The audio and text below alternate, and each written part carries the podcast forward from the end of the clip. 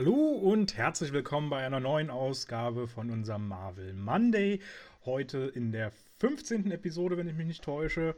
Ähm, wir sind schon ordentlich weit vorangeschritten, fangen heute an mit einer neuen Phase, wenn ich mich nicht täusche. Ich glaube, wir sind jetzt heute beim ersten Film der dritten Phase angelangt. Ähm, das wäre dann Captain America Civil War. Wieder dabei natürlich äh, mein super Fachexperte Basti. Hi Basti, du kannst schön, ruhig, dass du, du kannst ruhig Superheld sagen zu mir. Kein Problem. Superheld. Komme ich mit klar. Meine Gottfigur. Wollen wir es mal nicht übertreiben. Superheld reicht voll, vollkommen aus. Und du täuschst dich natürlich ja. nicht. 15. Film, Phase 3 beginnt. Und wie war es für dich? Es war doch ein Feuerwerk, oder? Der Unterhaltung. Ja, absolut. Endlich geht mal hier ein bisschen die Post ab. Endlich hauen die sich mal gegenseitig auf die Fresse. ja, richtig. Ich muss sagen, da habe ich echt lange drauf gewartet, dass wir jetzt so auf diesen, diesen Punkt kommen und jetzt merkt man so richtig, jetzt ist man drin. Jetzt ist nicht mehr dieses ganze Vorgeplänkel Blödsinn, sondern jetzt geht es einfach Schlag auf Schlag und immer wieder kommt irgendwo was. Ähm, das, also jetzt macht richtig Spaß langsam. Es hat mir vorher auch schon Spaß gemacht, aber der Spaß wird immer mehr, finde ich. Das stimmt, ja. Nein, also das, natürlich vorher hat es auch schon Spaß gemacht, ohne Frage. Da war ich auch schon begeistert dabei. Aber äh, ja, also der Film ist auf jeden Fall so der, der Ansatzpunkt, glaube ich. Ich weiß jetzt gar nicht, welche Filme wir alles noch vor uns haben, aber ich glaube, das ist so der Ansatzpunkt, wo es jetzt einfach nur noch steil bergauf geht. Oh ja, wir kommen langsam zum großen Final Ende. Ja. Wir sind ja auch nur noch tatsächlich äh, acht Filme, beziehungsweise sieben Filme ja dann nur noch vor uns. Mhm. Ähm, wir, wir brauchen ja noch ein paar individuelle Filme. Mehr oder weniger. Stimmt. Es werden ja auch neue Charaktere ja. eingeführt, dementsprechend kriegen die nochmal ihren Solofilm. Passt also. Richtig. Und äh, ich glaube, wenn wir hier durch sind, dann können wir fast nahtlos mit Black Widow weitermachen. die, das kann ich schon mal vor, vorweggreifen, mir unglaublich gut in diesem Film gefallen hat. Optisch? Ich muss sagen, sie wird mir im. Oder worauf spielst du an? Aber, aber, viel eher dann doch von ihren ganzen Kampfszenen und äh, wie sie da so interagiert hat, obwohl sie ja doch eher einen kleineren Part hatte, hatte ich das Gefühl.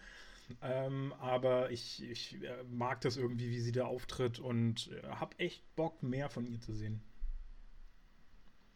Aber genau, wir fangen erstmal an, äh, noch so ein bisschen über das ganze Technische wie immer zu labern, äh, bevor wir dann so ein bisschen reingehen in das, was so cool war und was nicht so cool war vom Film. Ähm, Im Prinzip gibt es gar nicht so viel vorneweg zu labern zum, zum Cast. Regie äh, hatten wir schon mal, äh, Anthony, also die Russo-Brüder, Anthony und Joe Russo. Die haben ja schon den äh, zweiten Captain Und weil America der so ein gemacht. großer Erfolg war, durften sie auch gleich den dritten hinterher schieben. Richtig. Eigentlich war gar kein dritter geplant. Ja, ne? genau. Von Captain America. Aber äh, ja, gut, dass aber das, haben, aber das haben wir ja in dem letzten Postcard schon, äh, Postcard schon gesagt. Es ist ja eigentlich eher wieder ein Avengers.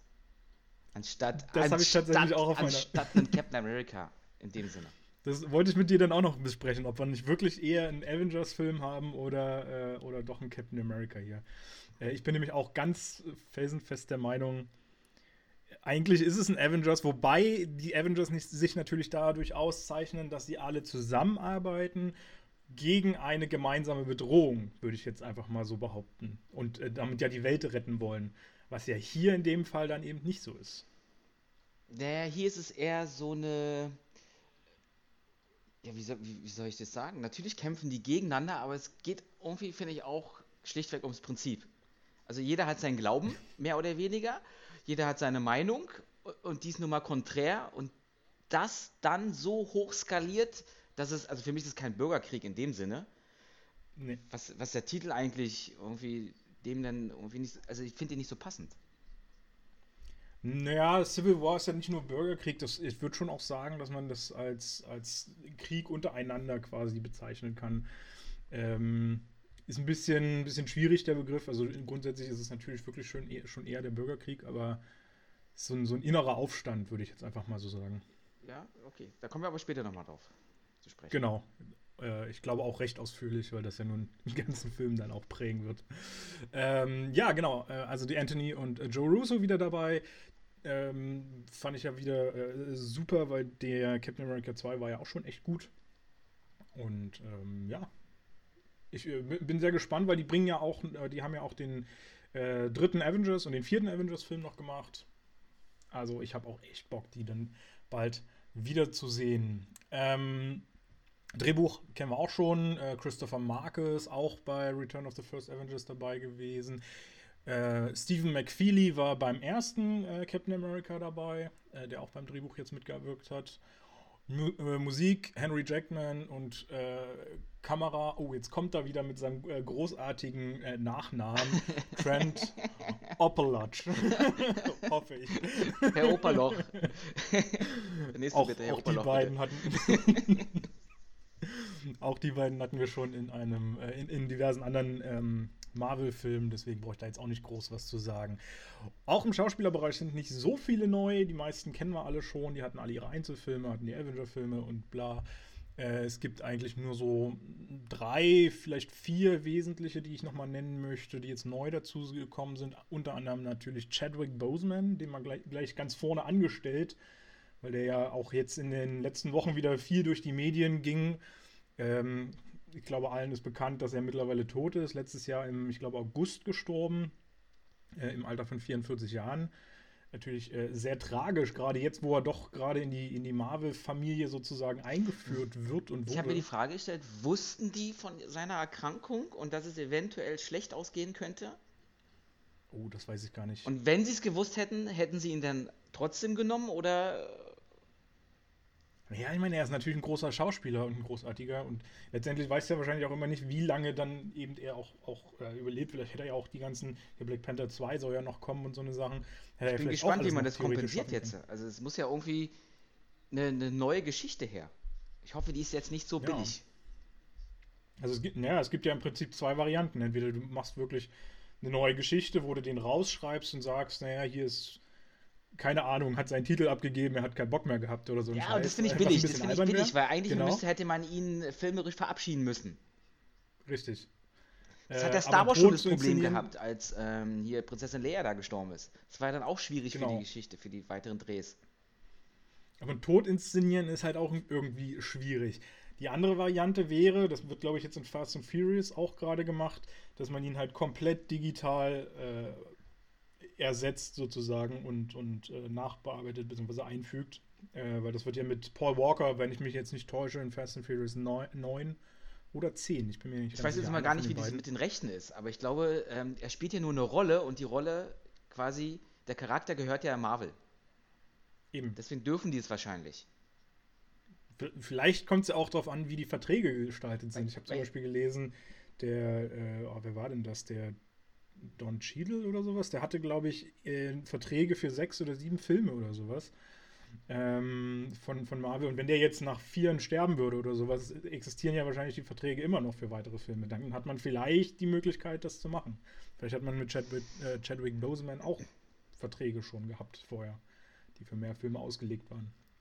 Aber, Aber es fehlt, es fehlt irgendwas, definitiv. Und äh, Black Panther ist ja auch ja. der nächste Film, den wir uns anschauen werden. Dementsprechend ja, ich finde das, find das schwierig, weil irgendwie, selbst wenn man ihn jetzt animiert, ist es irgendwie nicht das Gleiche. Ich fände es ich ja cool, wenn man ihn generell ähm, schon oder den Charakter generell mal sterben lässt. Mhm. Weil die Avengers sind ja irgendwie unantastbar, habe ich das Gefühl. Die überleben, Richtig. alle großen Helden überleben dann in dem Moment. Und da hätte man halt, auch wenn es irgendwie sich tragisch anhört, aber das hätte man ja nutzen können. Ja, absolut. Ne, beziehungsweise kann man ja noch nutzen. Ist ja noch nicht. Ja, aber dann ist es ja wieder nur nachträglich, weil er wirklich ja schon gestorben ist. Man hätte es eigentlich mit dem Schauspieler machen müssen. Dass er sich ja, so verabschiedet.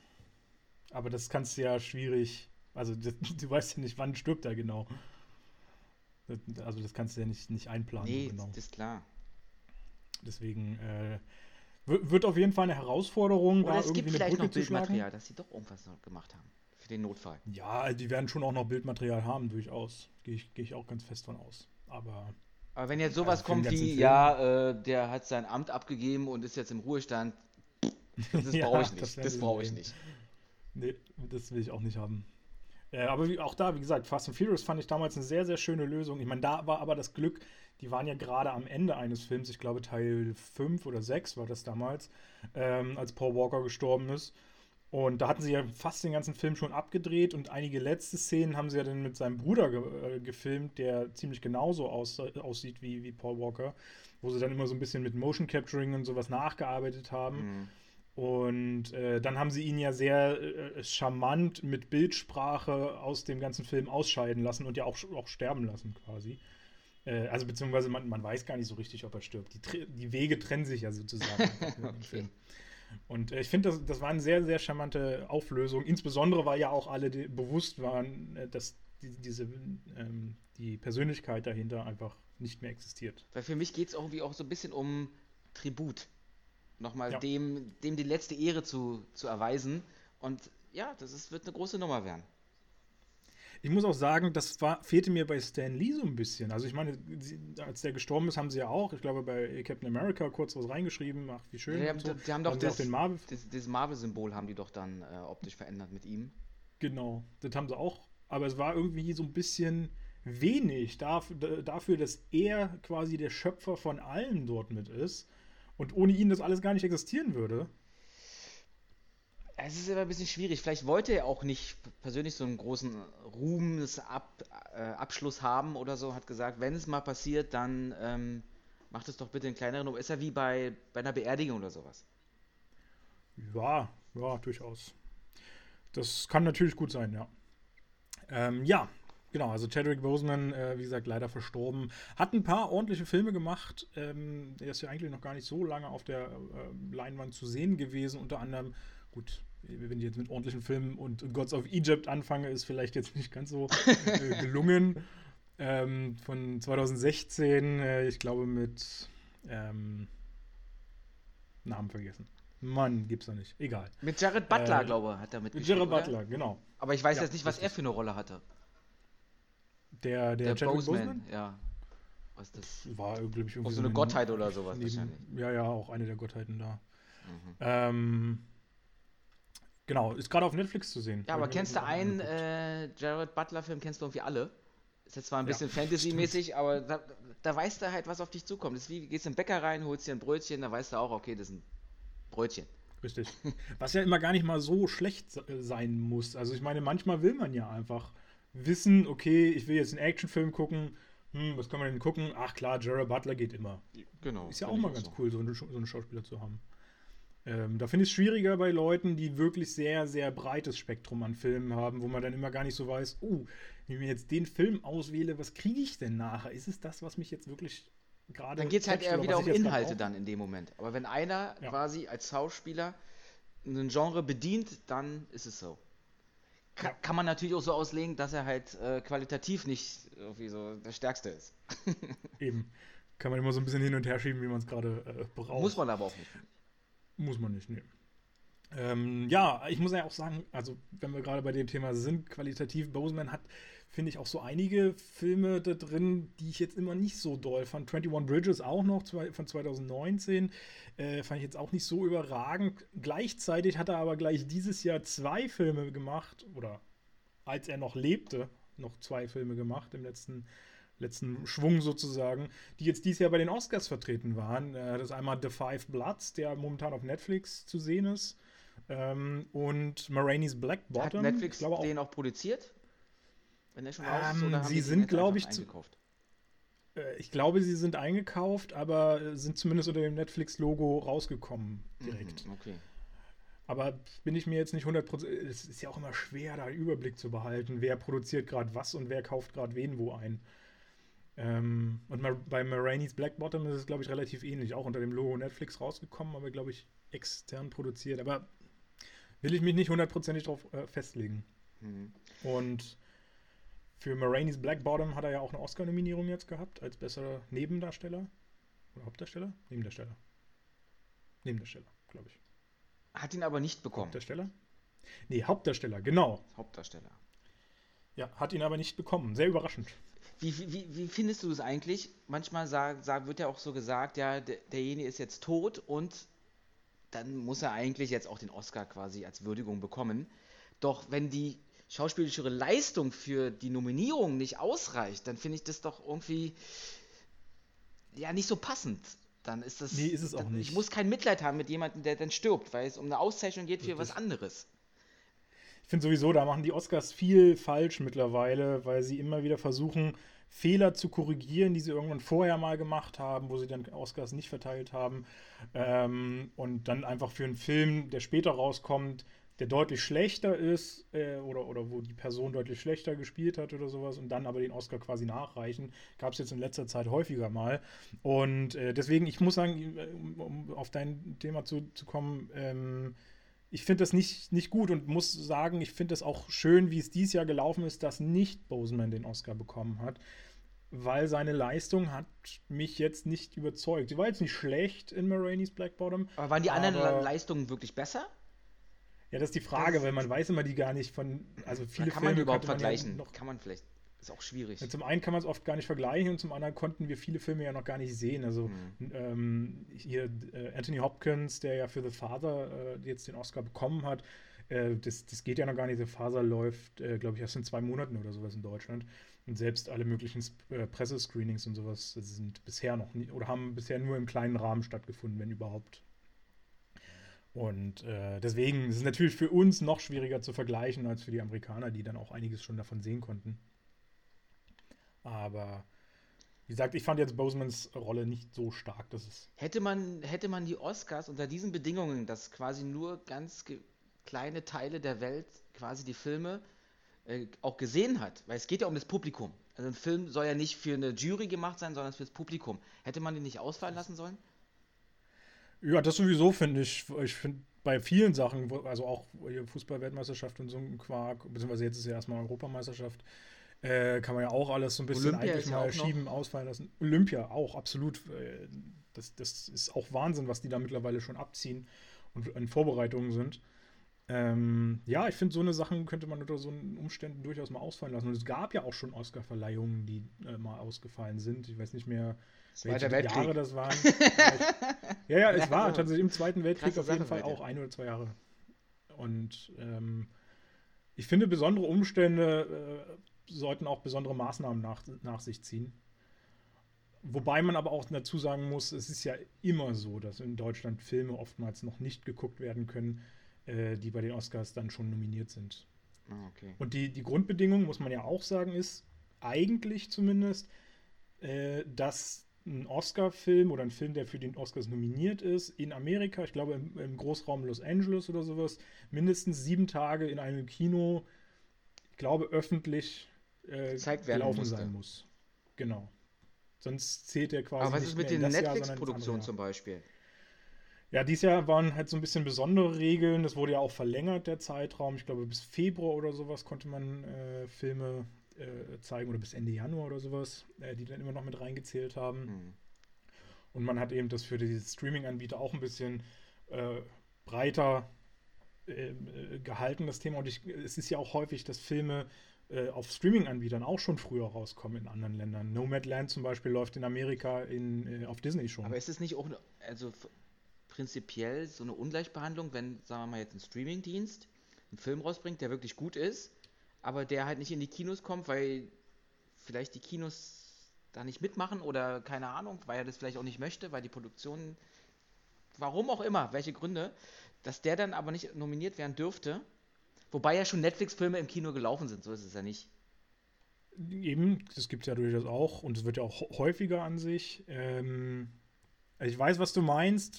Finde es ein bisschen schwierig, die Frage, weil die Oscars sind ja eigentlich schon eine Auszeichnung für, äh, für Kinoproduktion, äh, schon von Anfang an immer gewesen. Und ich glaube, da muss man einfach einen neuen, neuen Preis schaffen. Ich meine, es gibt ja schon 5 Millionen Preise. Dann Oder Netflix muss einfach mal ein paar Kinos kaufen. Als Beispiel. es ist denen, glaube ich, tatsächlich verboten. Dürfen, dürfen sie gar nicht, weil Produktionsfirmen dürfen selber die keine Kinos dann besitzen. zu groß. Weil dann würden die wahrscheinlich genau. nur ihre Filme und die Neutralität nicht mehr so wahren. Richtig. Und deswegen, also Disney und so, die dürfen auch alle keine eigenen Studios, äh, keine eigenen Kinos haben. Und auch Amazon versucht es ja sehr intensiv eigentlich an Kinos ranzukommen. Bei denen ist immer noch ein bisschen schwieriger, weil die sind ja nicht so ein richtiges reines. Aber was würdest du denn jetzt sagen in der aktuellen Lage, bevor ein Kino insolvent geht und dann kommt äh, Amazon und sagt, pass mal auf, ich äh, kaufe das auf unter den gleichen Konditionen wie vorher und wir können es weiter betreiben. Und ich versuche natürlich mein Mös, mein, Mös, mein meistmöglichstes, nee, meist, meist, meist, ist egal. Mein ja. möglich Bestes, ja. Neutralität dazu zu wahren.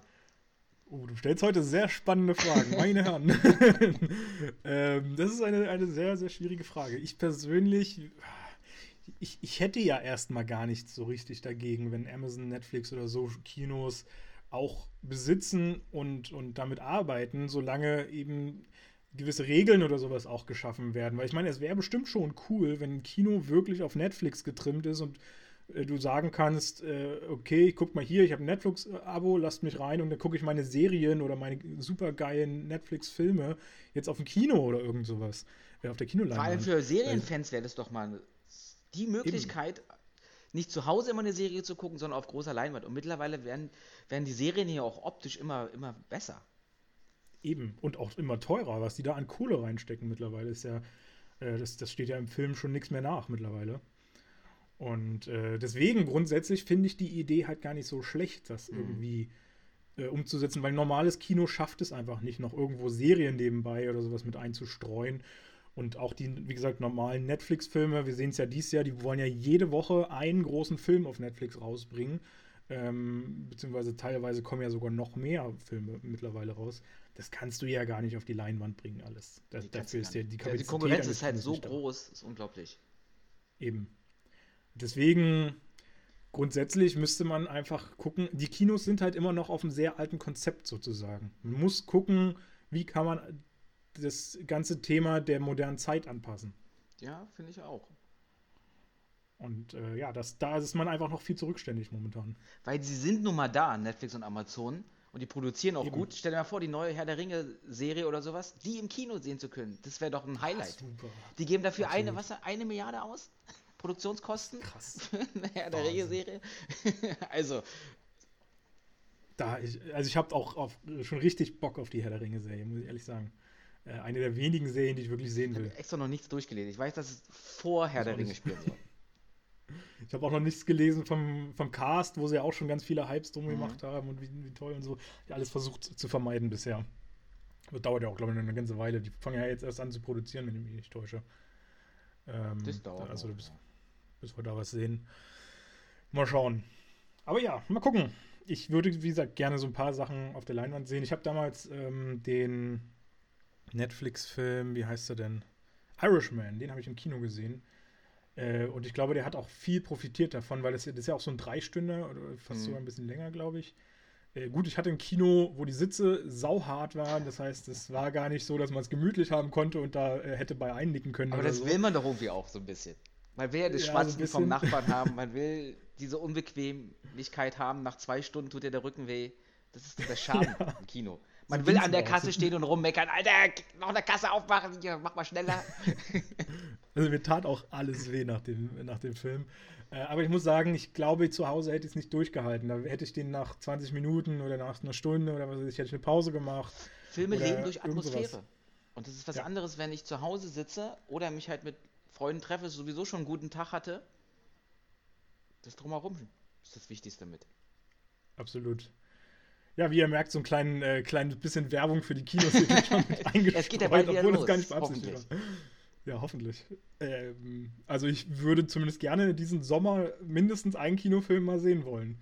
Das wäre ganz schön. Insbesondere Kong Skull Island, der jetzt nun bald rauskommt. Ich glaube Ende Mai oder so soll der jetzt auch Amazon? in Deutschland erscheinen. Äh, nee, nicht bei Amazon, sondern bei äh, Sky. Ja, das, das habe ich jetzt noch nicht so ganz rausgehört, ob die. Also eigentlich ist natürlich der Plan, den weiter in dem Kino zu bringen.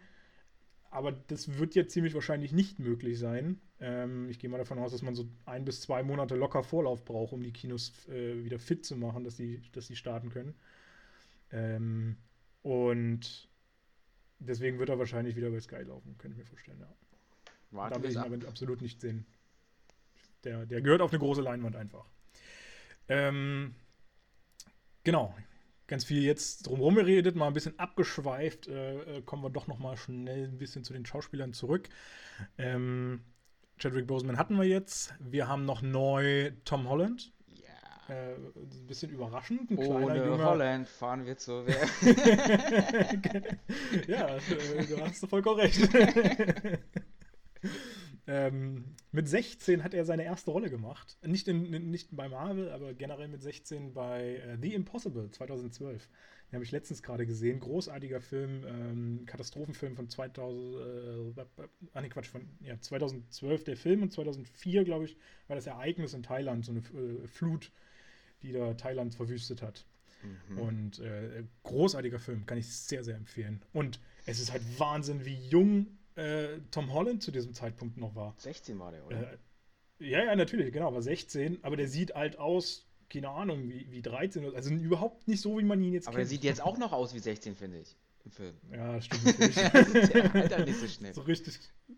Aber es ist ja auch noch nicht so viel Zeit vergangen, muss man ja sagen. 2012, das sind ja noch nicht mal zehn Jahre, das sind ja gerade mal neun Jahre. Wie findest du ihn? Er übernimmt ja jetzt den Spider-Man und wir haben ja schon, genau. er hat ja große Fußstapfen, in die er da treten musste als junger Schauspieler. Tobey Maguire, können uns alle erinnern, die Trilogie. Anfang so ja. der 2000er war das ja rum, als es losging. Dann kam äh, Garfield, also nicht die Katze, Andrew sondern Garfield. Andrew Garfield. genau. die ich auch schon spektakulär fand irgendwie. Also man Absolut. muss sie nicht mögen, aber sie sind von der Machart her. Und äh, Hans Zimmer hat auch die Musik gemacht zu Elektro. Stimmt, ja. Und ähm, ja, ja und jetzt schon, schon, schon der dritte Spider-Man in, in so kurzer Zeit, sage ich mal, als Neubesetzung. Ja, das ist natürlich sehr, sehr eng ge gestrickt. Also es wäre natürlich schön gewesen, mal eine gewisse Konstante drin zu haben, wobei sie die ja jetzt, glaube ich, reinkriegen. Also wir haben mit ihm jetzt ja. Ja, jetzt mehrere Filme mit im MCU mit, mit äh, Tom Holland. Und äh, es scheint ja so, und das hat ja auch Marvel gesagt, dass sie quasi langfristig so ein bisschen planen wollten und Tom Holland eben schon aufbauen wollten für die Zukunft. Ähm, und deswegen finde ich das sehr interessant. Man muss ja erstmal sagen, Tom Holland ist ja deutlich jünger als alle seine Spider-Man-Vorgänger. Hm. Ähm, ich weiß gar nicht, die anderen waren ja immer so geschätzt, zumindest vom, von der Fig vom Figurenalter Ende 20 oder so. Mitte, Ende 20, würdest du sagen? Ja, so quasi Uni-Abschluss mäßig so. Ja. Zwischen 25 und äh, 30, äh, würde ich mal sagen. Und er ist ja jetzt ein Teenager. Also er spielt ja schon so genau. die 16er-Variante vom Alter. Er geht, er geht ja sogar noch auf die Highschool dann, mhm. sehen wir ja dann später in dem, in dem nächsten Film. Ähm, also ist schon, schon ein bisschen ungewöhnlich. Aber ich muss sagen, ich finde es auch gut, dass er jetzt nicht extra nochmal äh, explizit so einen eigenen Film bekommen hat, wo nochmal diese ganze Story so aufgewärmt wird, äh, wie es bei den anderen Teilen war, wo das ja quasi immer nochmal Die so Frage, erzählt. die ich mich gestellt habe, ich sehe ihn jetzt zum ersten Mal. Heute in, ja. Civil War, in dem Film. Und wie hat er seine Kräfte bekommen? Wird das dann ja. später aufgeklärt in den anderen Filmen noch? Oder ist das einfach glaube, Grundvoraussetzung? Das, also das haben die im Spider-Man 1, also in dem Homecoming, haben sie das ganz kurz, glaube ich, mit drin. Da wird es kurz erwähnt, wie er dann zu seinen Kräften kommt. Aber es wird nicht mehr so fokussiert, wie es äh, in den anderen Teilen war. Weil ich kann also mich zum Beispiel nämlich nicht mehr daran erinnern, und Homecoming, äh, Homecoming schauen wir uns ja sowieso auch noch an, ähm, wie der an seine Kräfte kam. Ja. Also er ist ja jetzt, er ist jetzt eine andere Version. Er hat ja mehr Technik, deswegen passt es auch genau. gut mit äh, Iron Man zusammen, dass dieser so ein Vater-Sohn-Team da aufbauen. Und auf der anderen Seite ist es so, dass bei Tobey Maguire war es ja damals wirklich sein ganzer Körper, der quasi diese Fähigkeiten hatte. Und er ist jetzt wie so ein Hybrid. Wobei er ja schon äh, die Fähigkeiten offenbar selber mitbringt und diese Technik und so kommt ja alles dann erst durch Iron Man sehen wir ja auch im Film. Aber die, die, die Netze zum Beispiel, die hat er ja selbst erfunden und entwickelt. Genau. Da, die sind ja jetzt nicht auf natürlicher Basis entstanden durch den Körper, den er hat. Ja, ja, genau. Bin, ich bin mir da auch immer unsicher. Ich muss noch mal, also ich bin auch gespannt auf Homecoming noch mal, was da, der erklärt, glaube ich, noch mal ein bisschen was, welche Fähigkeiten er nun wirklich alles hat. Ähm, weil so dieses Klettern an der Wand oder so, das kommt, glaube ich, ja nicht durch den Anzug. Das glaube ich, hat schon mit Fähigkeiten von ihm zu tun. Hm. Aber ja, da, ich glaube, da müssen wir auf Homecoming nochmal warten, nochmal gucken, was da äh, uns gezeigt wurde. Dann machen wir das so. Und ansonsten hast du recht, ist natürlich so ein bisschen unerwartet jetzt einfach rein. Wir, wir wissen nicht viel über diese Figur. Ähm, wenn ich mich nicht täusche, war für dich immer der liebste Spider-Man der, der Spider-Man 2 von der ersten Trilogie, oder? ich glaube, da hattest du mal irgendwas Mit, äh, gesagt, Doc aber ich bin mir nicht sicher. Die Tommy Maguire? Mit Doc Ock, ja. Ja, genau, die war richtig schön also die Tobey Maguire-Filme haben dir bisher besser gefallen als so ja, die Ja, weil das für mich so der erste Quantensprung war, endlich mal einen Superheld auf die Leinwand zu bringen, auch optisch, dass es realistisch aussieht. Wenn ich mir die natürlich jetzt anschaue, siehst du schon die ganze CGI und wie schlecht das gealtert ist. Aber zur damaligen Zeit, das war immer so mein ähm, Einschlaffilm. Ich habe immer noch die Szenen nochmal ange, ange, angewählt, wo da die Action war. Ich wusste das dann schon auswendig, welches Kapitel und so, und dann bin ich dabei eingeschlafen. Ja, ich, ich muss sagen, ich hatte immer so ein bisschen mein Problem mit Tobey Maguire. Ich kam ja mit ihm nie so richtig klar. Ähm, ansonsten mochte ich aber die Filme damals auch sehr gerne, weil die, die Antagonisten einfach äh, recht gut waren. Und viele meckern ja über den dritten Teil, aber gerade den mochte ich irgendwie auch immer ganz ja, gerne. Beim dritten hat mich halt gestört, dass der Sandman mit einer anderen Rolle besetzt wurde. Weil eigentlich ist der Sandman ja der, der den Onkel Ben umbringt. Im, im ja. ersten Film. Der, der stirbt dann aber als er äh, quasi von Spider-Man irgendwie zur Rechenschaft äh, gezogen werden Stimmt, möchte, ja. stirbt er aus Versehen, nicht absichtlich. Und im dritten ja. Teil taucht er dann wieder auf mit einer ganz anderen Geschichte. Stimmt.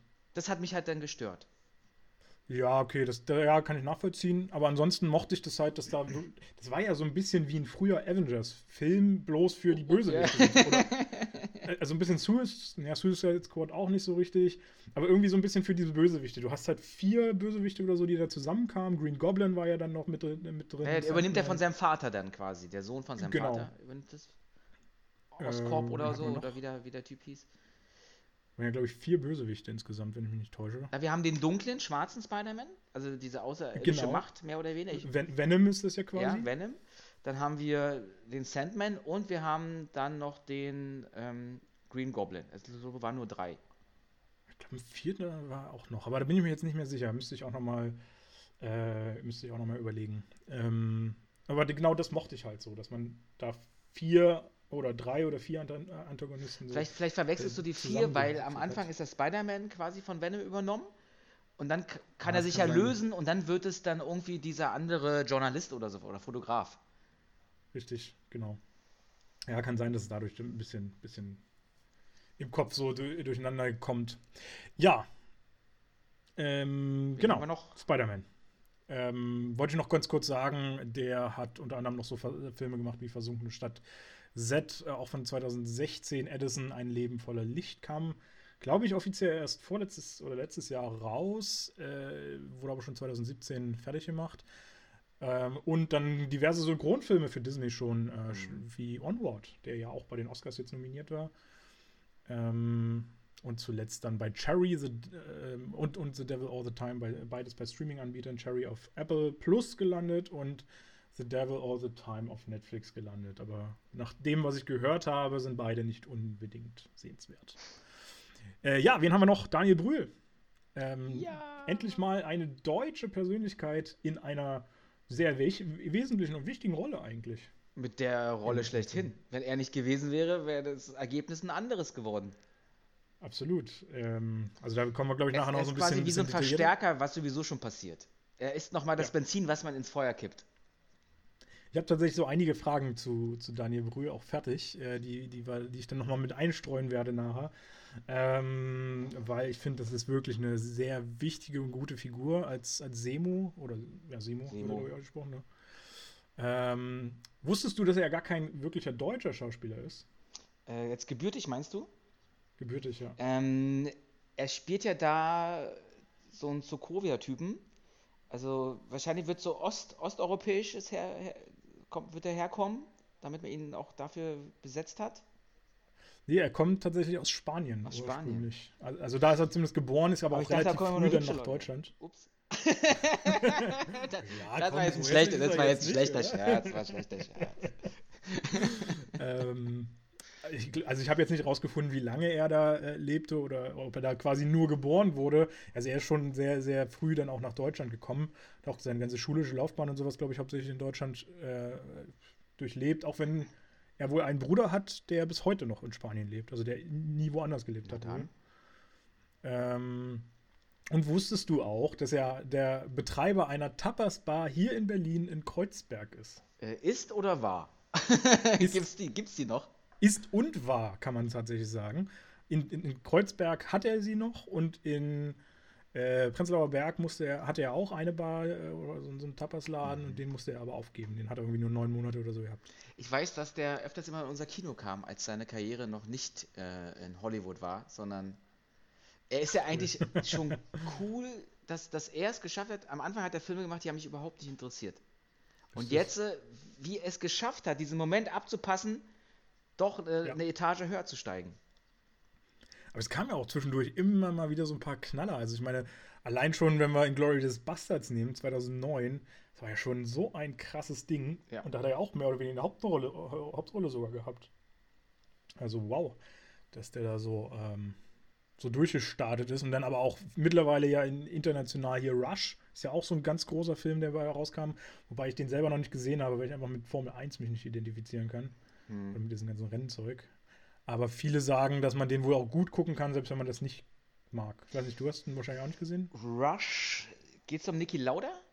Da spielt er dann Niki Lauda. Glaube, ja, da ja. spielt doch Niki Lauda. Genau, genau. genau ja. Genau. Äh, ich, ich habe mich, wie gesagt, Formel 1 ist jetzt nicht, ist nicht so mein Ding an sich. Eben. Also deswegen habe ich mich auch noch so ein bisschen drumherum gewunden. Aber naja. Ansonsten Colonia Dignidad, großartiger Film, sehr empfehlenswert mit, mit Emma Hermine Watson. mit Hermine. Genau, mit Hermine. Äh, sie zaubert da ein bisschen. Oder verzaubert. ähm, also kann ich auch immer wieder gut gucken. Richtig, richtig klasse Film von 2015. Im Rausch der Sterne, äh, auch 2015. Den äh, mag ich immer ganz gerne, auch wenn er ein bisschen runtergemacht wird häufig. Äh, Goodbye Lenin, 2003 stimmt, war der schon. Stimmt, stimmt, stimmt. Krasser Film, habe ich auch. Das, das ist für mich so ein bisschen die Erinnerung an die DDR. Ich meine, ich bin selbst, muss ich ja sagen, nicht in der DDR groß geworden, bin ja erst nach der DDR geboren. Ähm, und trotzdem ist das irgendwie so ein bisschen, ich habe den als Kind halt recht früh gesehen irgendwann und dadurch habe ich so meine ersten, ersten Verbindungen zur DDR gezogen, würde ich jetzt einfach mal so sagen. Das war, war nochmal wie so eine Doku.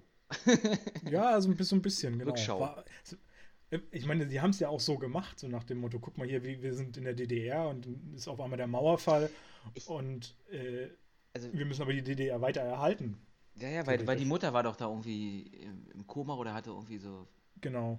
Keine Ahnung, sollte weiter mehr oder weniger das Gefühl haben, dass die DDR noch existiert. Richtig. Aber ich muss persönlich sagen, ich kann mit DDR nichts anfangen.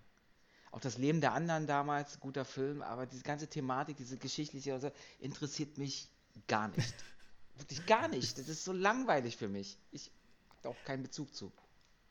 Also ich bin froh, dass ich nicht in der DDR geboren bin schon eigentlich. Aber irgendwie finde ich es trotzdem immer mal interessant, gerade diesen ganzen Stasi-Kram so zu, mehr, mehr anzusehen mal. Auch wenn es natürlich oftmals erschreckend ist, was damals auch so getrieben wurde. Ähm, aber ja, grundsätzlich mag ich es mit geschichtlichen Filmen, habe ich es auch nicht so. Generell. Da ist mir auch zu, zu, wenig Action immer bei den Filmen dabei. Man könnte mal einen James Bond ja. auf DDR-Ebene machen, okay, das, das, da hätte er mich vielleicht oder so. Aber es gibt schon echt gut, auch hier, äh, äh, Bully Herbig hat ja auch einen Film gemacht, Ballon. Ah, äh, stimmt, mit der Flucht. Vor, genau. Auch der war ja echt gut gemacht. Also die, die, mittlerweile sind die Produktionen echt, echt ordentlich, die sie da raushauen. Über die Zeit zumindest. Ähm, ja, einen Film wollte ich noch erwähnen zu äh, Daniel Brühl, die Frau des Zoodirektors 2017, so der letzte, ja, ich würde jetzt nicht sagen größere, es kamen schon noch ein paar andere dann raus, aber der, der mir so prägend im Gedächtnis geblieben ist und den ich auch sehr empfehlen kann. Ist ein wirklich sehr, sehr äh, guter, charmanter Film, spielt äh, in Polen, wenn ich mich nicht täusche, und äh, auch mit äh, Beginn der Kriegszeit. Äh, bisschen, bisschen schwierig, aber, aber ich fand ihn sehr schön, kann ich sehr empfehlen.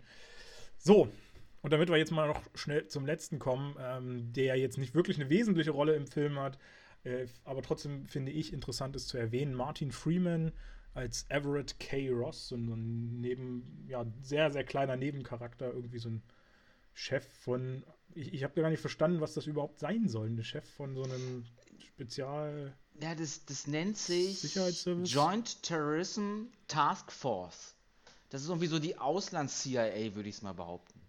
So in, in, die, Ah, okay. in die Richtung geht es. Und die haben halt ihre, ihre Zentrale in Berlin. Ach, die, okay, die haben ihre Zentrale in Berlin, ja, okay. Ähm, die haben sich, hat, hat sich für mich immer nicht so richtig erklärt, was die jetzt da überhaupt, wo die herkommen auf einmal Hm. und was die da jetzt zu tun haben mit. Ähm, und dann Martin Freeman, eben wie gesagt, als Boss davon, den kennen wir natürlich woher? Martin Freeman? Ja. Eine große. Ach so, äh, hier, ähm, jetzt habe ich, Morgan Freeman habe ich gerade im Kopf gehabt. Ich dachte mir, hä? Nee, Morgan Freeman. Spielt überhaupt nicht mit. Ähm, das ist, äh, Bilbo Beutling ist das. Aus Richtig, Der Hobbit. Es. Du sagst es. Ähm, hat auch noch so ein paar andere, so tatsächlich Liebe per Anhalter durch die ja, Galaxie. Ja, genau, Galaxy kenne ich ihn auch. Ey, ich Genau. habe meinen Bademantel gar nicht an. Der ist aber mit Oha. Bademantel rumgerannt in dem Film. Stimmt, ist er ja. Ist Also der war ja in der ganzen äh, Blood, also wusstest, ich weiß gar nicht, ob du das wusstest, dass die so heißt, die an der Blood and Ice Cream Trilogie drin. Äh, das sind eben diese Filme Hot Fuzz, Shaun of the Dead und Das World's End. Ah, okay. Die, die, die nennen sich so. Und da war er überall mit vertreten. Ja, wobei es dann ja, glaube ich, immer nur Nebenrollen waren, kleine. Ähm, ja, so viel zu den Schauspielern, was ich so sagen wollte. Habe ich noch irgendwen vergessen? nee, da, da können wir es bei belassen, würde ich sagen. Den Rest Gut. mehr oder weniger kennen wir und beziehungsweise die anderen Rollen sind eigentlich nicht erwähnenswert. Ich glaube auch, ja. Ähm, beziehungsweise manches taucht ja dann auch gelegentlich nochmal auf, wenn es dann nochmal größer wird oder so, aber ja. Äh, noch ganz kurz zum, zum Budget, das habe ich jetzt vorneweg noch nicht gesagt. Äh, wir hatten unglaubliche 250 Millionen, was die zur Verfügung hatten. Das ist schon echt ein krasses Ding. Der- Viertelmilliarde. Der geht ja auch sehr lang. Also musst du auch mehr Ja. Szenen produzieren. Dementsprechend kann ich mir das schon vorstellen. Wenn man das mal runterrechnet, wenn die anderen Filme so um die zwei Stunden maximal gingen und haben mit 100, sind mit 170 klargekommen, das hast du fast zweieinhalb Stunden, kommt das schon hin. Wahrscheinlich, ja, kommt man auf jeden Und es ist natürlich auch technisch viel mehr drin, also gerade auch dieser ganze CGI-Bereich wieder, was sie drin haben. Und man muss ja auch echt sagen, so viele Stars wieder drin sind. Ich glaube, das ist nicht billig, die alle das zu ist bezahlen. billig. Ob die auch wie so eine, äh, so, so wie bei Staffelmiete, so eine, so, so eine Staffelentlohnung haben, äh, für jeden Film, den die mehr dann wirklich an Bord sind, kriegen sie noch ein paar Prozente drauf. Ja, es gibt ja immer so, so unterschiedliche Vertragsarten. Manchmal, also manchmal schließen sie ja, wie gesagt, Verträge für mehrere Filme ab. Da wird es ja dann fest geregelt sein. Du dass sie quasi in jedem so Film so viel. das gleiche kriegen oder was? Oder wird es nach äh, Sendezeit Genau. auch äh, bezahlt? Wie oft du dann äh, zu- sehen bist oder, oder was dein Charakter? Genau, ich glaube, das gibt es auch möglich, weil es gibt, sind auch mehrere, es gibt immer wieder Statistiken, wo dann zu sehen ist, okay, Iron Man hat so und so viele Minuten und äh, Captain America hat so und so viele Minuten. Ich glaube, auch das ist Mhm. möglich äh, bei Verträgen. Äh, dann ist es natürlich auch möglich, äh, das haben auch gelegentlich immer mal wieder welche gemacht, wobei ich nicht weiß, ob es bei den Avengers äh, oder beim Marvel-Universum so ist, dass prozentual vom Umsatz dann äh, Kohle abgezweigt werden kann. Kannst natürlich richtig Pech haben mit. Kannst Mhm. aber auch beim Marvel-Film äh, natürlich richtig geil absahen. Ne? 10% oder sowas des Umsatz dir sichern kannst. Dann Und, als äh, komplettes Gehalt und sonst nichts. Also quasi Genau, dann kriegst du sonst nix. Und nicht noch on top. Nee, nee, genau. Du würdest dann nur in der Regel, also es gibt bestimmt auch andere Verträge, aber dann nur Dann, äh, das prozentual kriegen. dann äh, hau mal raus, wie viel, also wenn wir 10% an Umsatz hier vertraglich rausgehandelt hätten, wie viel hätten wir dann bekommen? Was, was schätzt du denn, wenn Iron Man 10% kriegen würde? Ähm, dann würde der locker, ich sag mal, 100 Millionen plus ein bisschen was bekommen. Ja, das ist ziemlich gut geschätzt tatsächlich, weil äh, tatsächlich hat der Film insgesamt 1,15 Milliarden. Äh, 115 US-Dollar Millionen einfach mal Cash gemacht. Klasse. Wäre wär, wär natürlich geil. Also sind- da sind ja selbst 5% oder, oder 2% oder so sind ja dann schon geil, wenn du dir sowas da holst. Ähm, wobei die ja bestimmt auch, also ich gehe mal davon aus, dass sie in dem Bereich immer Festverträge über feste Summen haben werden. Mhm. Ähm, aber das wird halt sehr unterschiedlich gehandhabt. Ja, ähm, allein schon am Eröffnungswochenende in den USA hat er schon 180 Millionen eingespielt.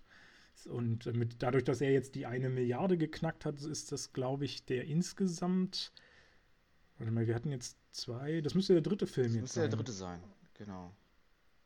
Ich glaube, die, die Avengers-Filme waren ja beide. Die drin, Avengers ne? haben es immer getoppt, ja. War nicht auch ein Iron Man? Nee, ich glaube, der hat nie die Drüber? Milliarde get getoppt, würde ich, nicht, würde ich nicht Bin behaupten. ich mir jetzt gar nicht mehr ganz sicher. Naja, äh, ja, wahrscheinlich der dritte. Ja, äh, also schon, schon krass auf jeden Fall. Und äh, noch ganz kurz zur äh, Laufzeit, weil das hatten wir ja auch schon, hast du ja kurz angesprochen, 2 Stunden 27 Minuten haben wir jetzt hier an Laufzeit ähm, und kam raus am 28. April 2016 hier in Deutschland. Ist dir vorweg Spielt eigentlich aufgefallen, dass 2016. eine Person gar nicht mitgespielt hat? Schon wieder und ich, Ich dachte, die befürchtet. spielt und die spielt mit. Ich dachte wirklich, die Ja. spielt mit. Du hast es recht, Samuel Jackson ist wieder nicht dabei. Ey, das kann doch nicht sein. Und bei äh, Black Panther war, kann ich mir nicht vorstellen, dass er da auch mitmacht. Aber vielleicht. Da kann ich es mir fast wieder eher vorstellen. Weil ich meine, das- die haben ja nun mal auch dieses Thema äh, der People of Color. Und äh, da würde ja Samuel. Jackson natürlich auch super mit reinpassen. Vielleicht haben sie alle, alle alles, was so geht, in einen Film gestopft oder was. Genau. Ja, du, dir schreiben wir jetzt auch noch eine Rolle zu. Und du musst auch noch eine Rolle kriegen. Ja, ja, wer will noch mal, wer hat noch nicht. Du bist schwarz, okay, ist Rolle. Nein, keine Ahnung. Äh, bin, bin ich mir jetzt auch nicht sicher. Jetzt ist erschreckend wenig, wie der in den Filmen vorkommt. Ja.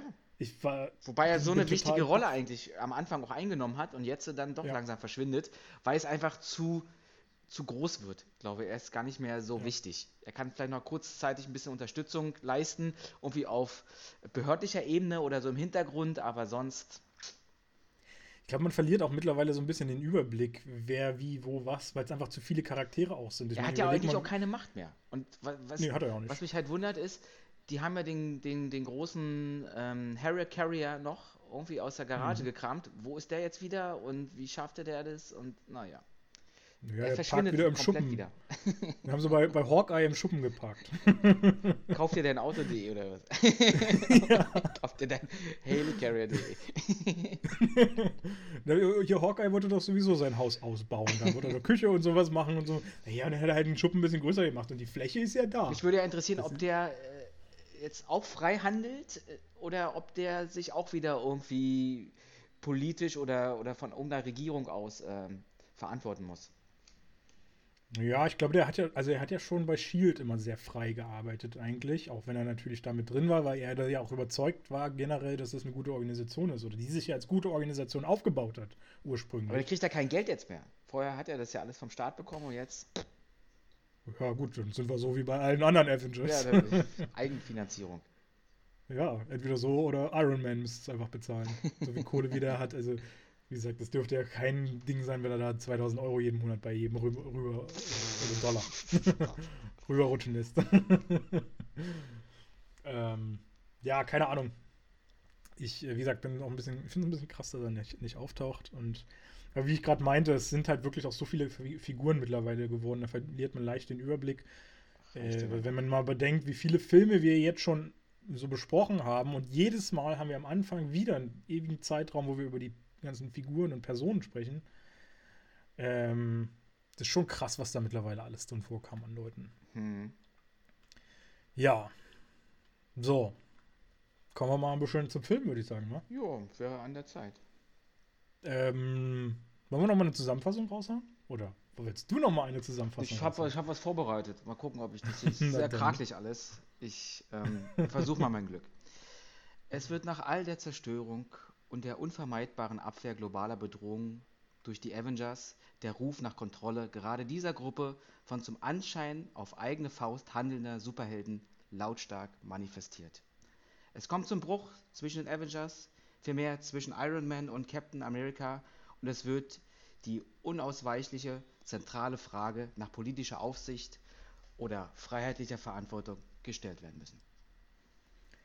Sehr, sehr fein. Und äh, du hast es auch schon in den letzten Wörtern mit gesagt, politische Aufsicht. Das Film ist ein extremes Politikum. Es wird sehr, sehr viel in, im politischen Bereich jetzt auf einmal äh, erzählt und ähm, viel diskutiert. Es ist gar nicht mehr so dieser klassische Stil, wie wir ihn aus den anderen Filmen kennen. Ne? Also es gibt ordentlich Tiefgang.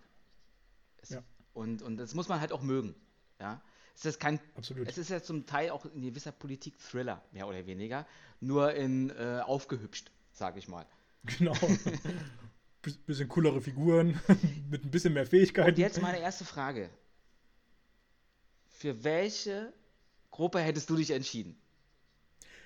Konnte mir fast denken, dass die Frage kommt. Und trotzdem habe ich keine so richtige Antwort. Ähm, Wen, auf welcher Seite würdest du kämpfen? Also grundsätzlich würde ich halt sagen, wenn du gewinnen willst, äh, müsstest du, glaube ich, auf der Iron Man-Seite kämpfen. Weil da hast du eigentlich, du kannst mit der Iron Man-Seite eigentlich nur gewinnen, weil du hast einen Vision drin, äh, allein schon, der, der super stark ist mit seinem äh, Infinity-Stein. Ähm, Aber ist dir aufgefallen in der, ähm, sagen wir mal, zentralen Schlacht oder in dem zentralen Kampf auf dem Flughafen in Leipzig? Richtig toller Flughafen. Die mussten im Übrigen auch keine Leute wegschicken, der ist immer so leer. Auf jeden Fall. Nicht nur unter pandemischen Betrachtungsweisen. Auf jeden Fall. Ähm, der Vision hat sich doch komplett rausgehalten aus dem Kampf. Hat er weitestgehend, ja. Und das hat mich ein bisschen gestört. Es war ja 6 gegen 6 und der Vision kam dann zum Schluss mal so ein bisschen oder am Anfang, als er da seine Linie gezogen hat, aber dann war der komplett raus und alle anderen haben so gegeneinander mal die Muskeln spielen lassen. Und das hat mich, also weil man doch wusste eigentlich, dass Vision sofort das beenden könnte, finde ich. Stimmt, aber bis er auf ist einen an Fakt, sich keine. bis auf einen Fakt, dass nämlich Wanda ihm überlegen ist. Ja, das stimmt. Deswegen ja, ist er sie auch Fall. die stärkste äh, Avenger-Persönlichkeit. Genau. Aber ich glaube, das ist, halt, spielt auch viel mit seiner Charakterlichkeit zusammen, dass er ja, also er ist ja keine böse Figur oder sowas und er will ja keinem irgendwo schaden. Er, er will ja quasi auch nur Frieden sozusagen für, für alle und für, für die Welt. Und ich glaube, dass er, dass es ihm schwer fallen würde, sich da irgendwo zwischenzustellen. Aber, zwischen aber es ist krass, dass Vision ja eigentlich als neutrale Instanz sich für eine Seite entschieden hat. Ja, Äh, weil es aus der, aus der logischen Betrachtung her ja schon die richtige in dem Moment ist. Zumindest mit den Fakten, die er auch, auch kennt und hat.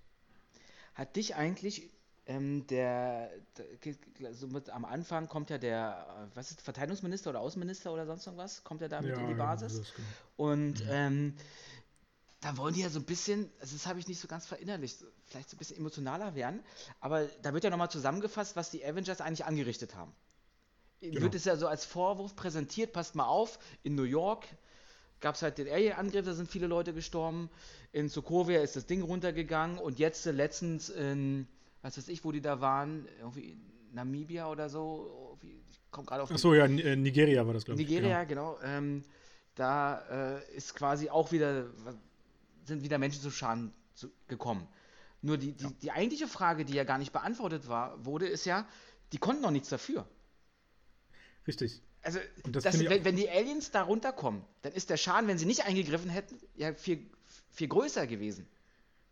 Genau, einerseits schon, wobei der Film das ja auch so ein bisschen aufgreift, dieses Thema Vision spricht das irgendwann mal an, dass da ja, er sagt, das ist eine Korrelation zu erkennen zwischen, äh, es werden immer mehr Talente, die sozusagen gefunden werden, äh, beziehungsweise immer mehr äh, Superhelden und gleichzeitig steigt aber auch die Anzahl der ähm, Attentate und ähnlichen immer Das, mehr. das kennen wir doch aus dem DC-Universum. Ähm, Genau. mit, mit Superman quasi. Seitdem Superman auf, äh, aufgetaucht ist, werden auch Signale in den Weltraum gesendet oder spricht sich das rum und dann wollen sich die Größten mit ihm messen oder, oder, oder wird überhaupt erstmal überlegt, ach, da ist die Welt und hm, was ist denn das? Ich glaube, das ist halt so dieses klassische Prinzip, du schaffst etwas Gutes und es gibt Leute, die aus dem Guten etwas Böses äh, machen, so wie es mit der Atombombe oder ähnlichem war, äh, wo ja auch grundsätzlich erstmal ein guter Gedanke hinterstand, ähm, zumindest hinter der Atomkraft. Ähm, und daraus dann aber etwas geschaffen wurde, was eben nicht positiv eingesetzt wird für die Menschheit. Und ich glaube, so entwickelt sich das eben Na bei du hast auch. äh, wie so ein Dominoeffekt, du hast was in Rollen gebracht. Genau. Trotzdem Ja. ist, ist, ist ja ähm, das Böse immer noch da. Selbst wenn es Iron Man nicht gäbe. Und es würden ja auch viele Menschen sterben dadurch. Und äh, diese, die, natürlich, das, und das ist halt wieder nur dieses irdische Denken, finde ich. Man muss halt im Marvel-Universum an das große Ganze denken, an das Universum. Und selbst wenn es die Avengers nicht gäbe, es gibt andere Mächte, die auch was mit der Erde zu tun haben. Und an sich hat ja eigentlich quasi Shield oder die Regierung angefangen, damals mit dem Tesseract rumzu oder mit dem Zepter rumzuspielen. Nee, Tesseract war es ja gewesen.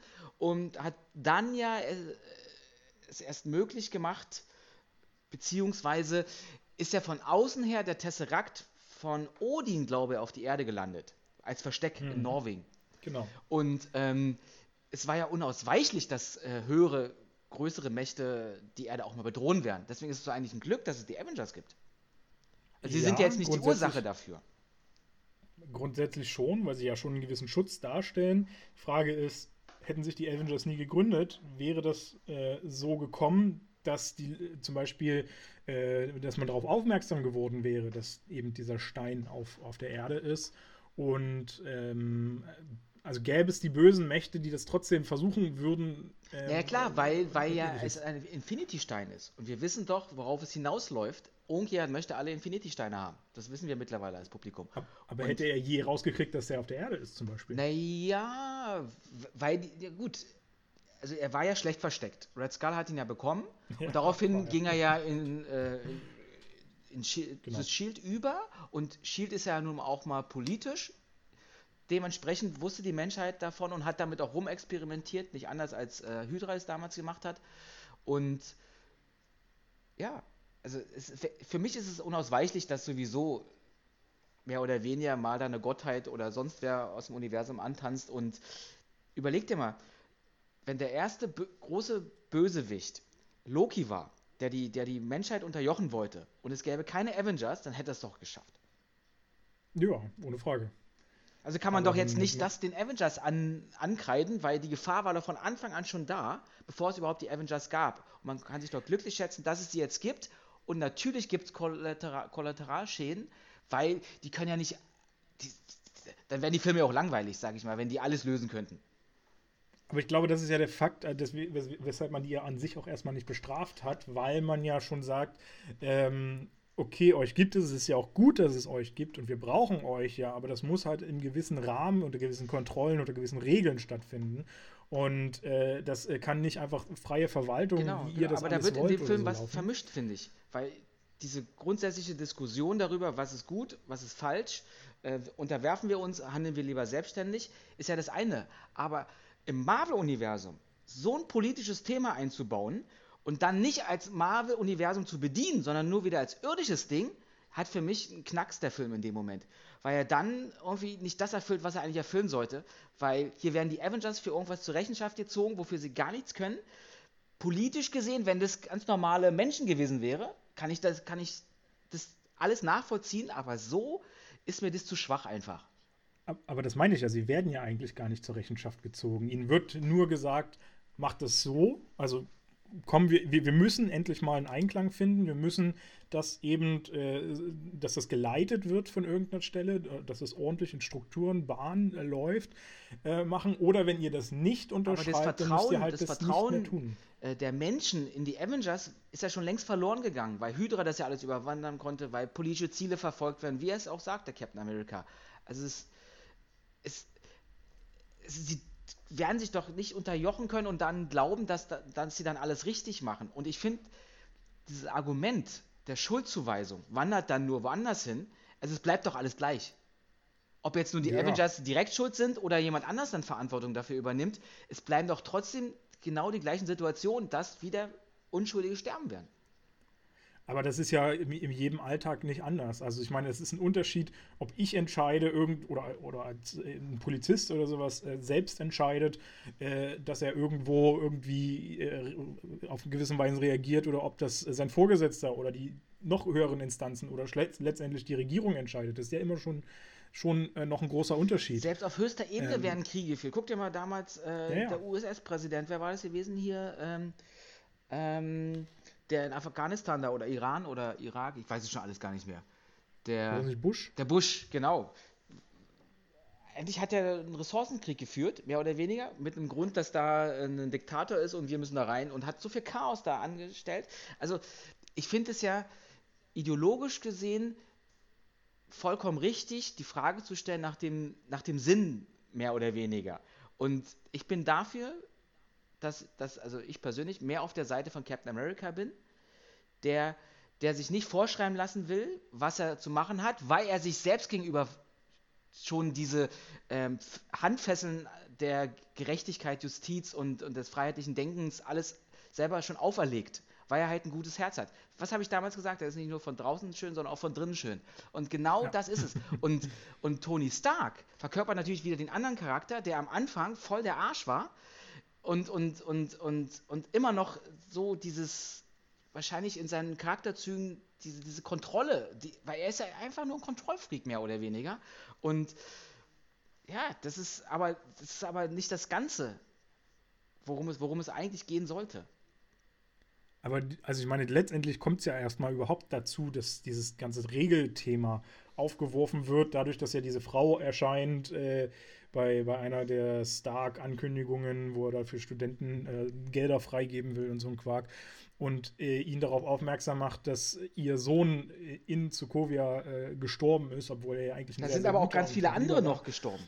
Natürlich sind da ganz viele. Das, er ist, also sie ist ja nur exemplarisch für alle, kann man ja sagen. Ja, aber was wäre und, passiert, wenn, wenn die nicht gestorben wären? Dann wären die gestorben, sowieso, und andere auch noch, also noch mehr. Ja, aber das ist ja so eine, wie gesagt, so eine, so eine Kette. Und letztendlich muss man ja ehrlich sagen, äh, dieses ganze äh, Sterben von Sokovia liegt ja an der Basis, dass Tony eigenmächtig einen äh, Ultron quasi geschaffen hat oder eine künstliche Intelligenz schaffen wollte.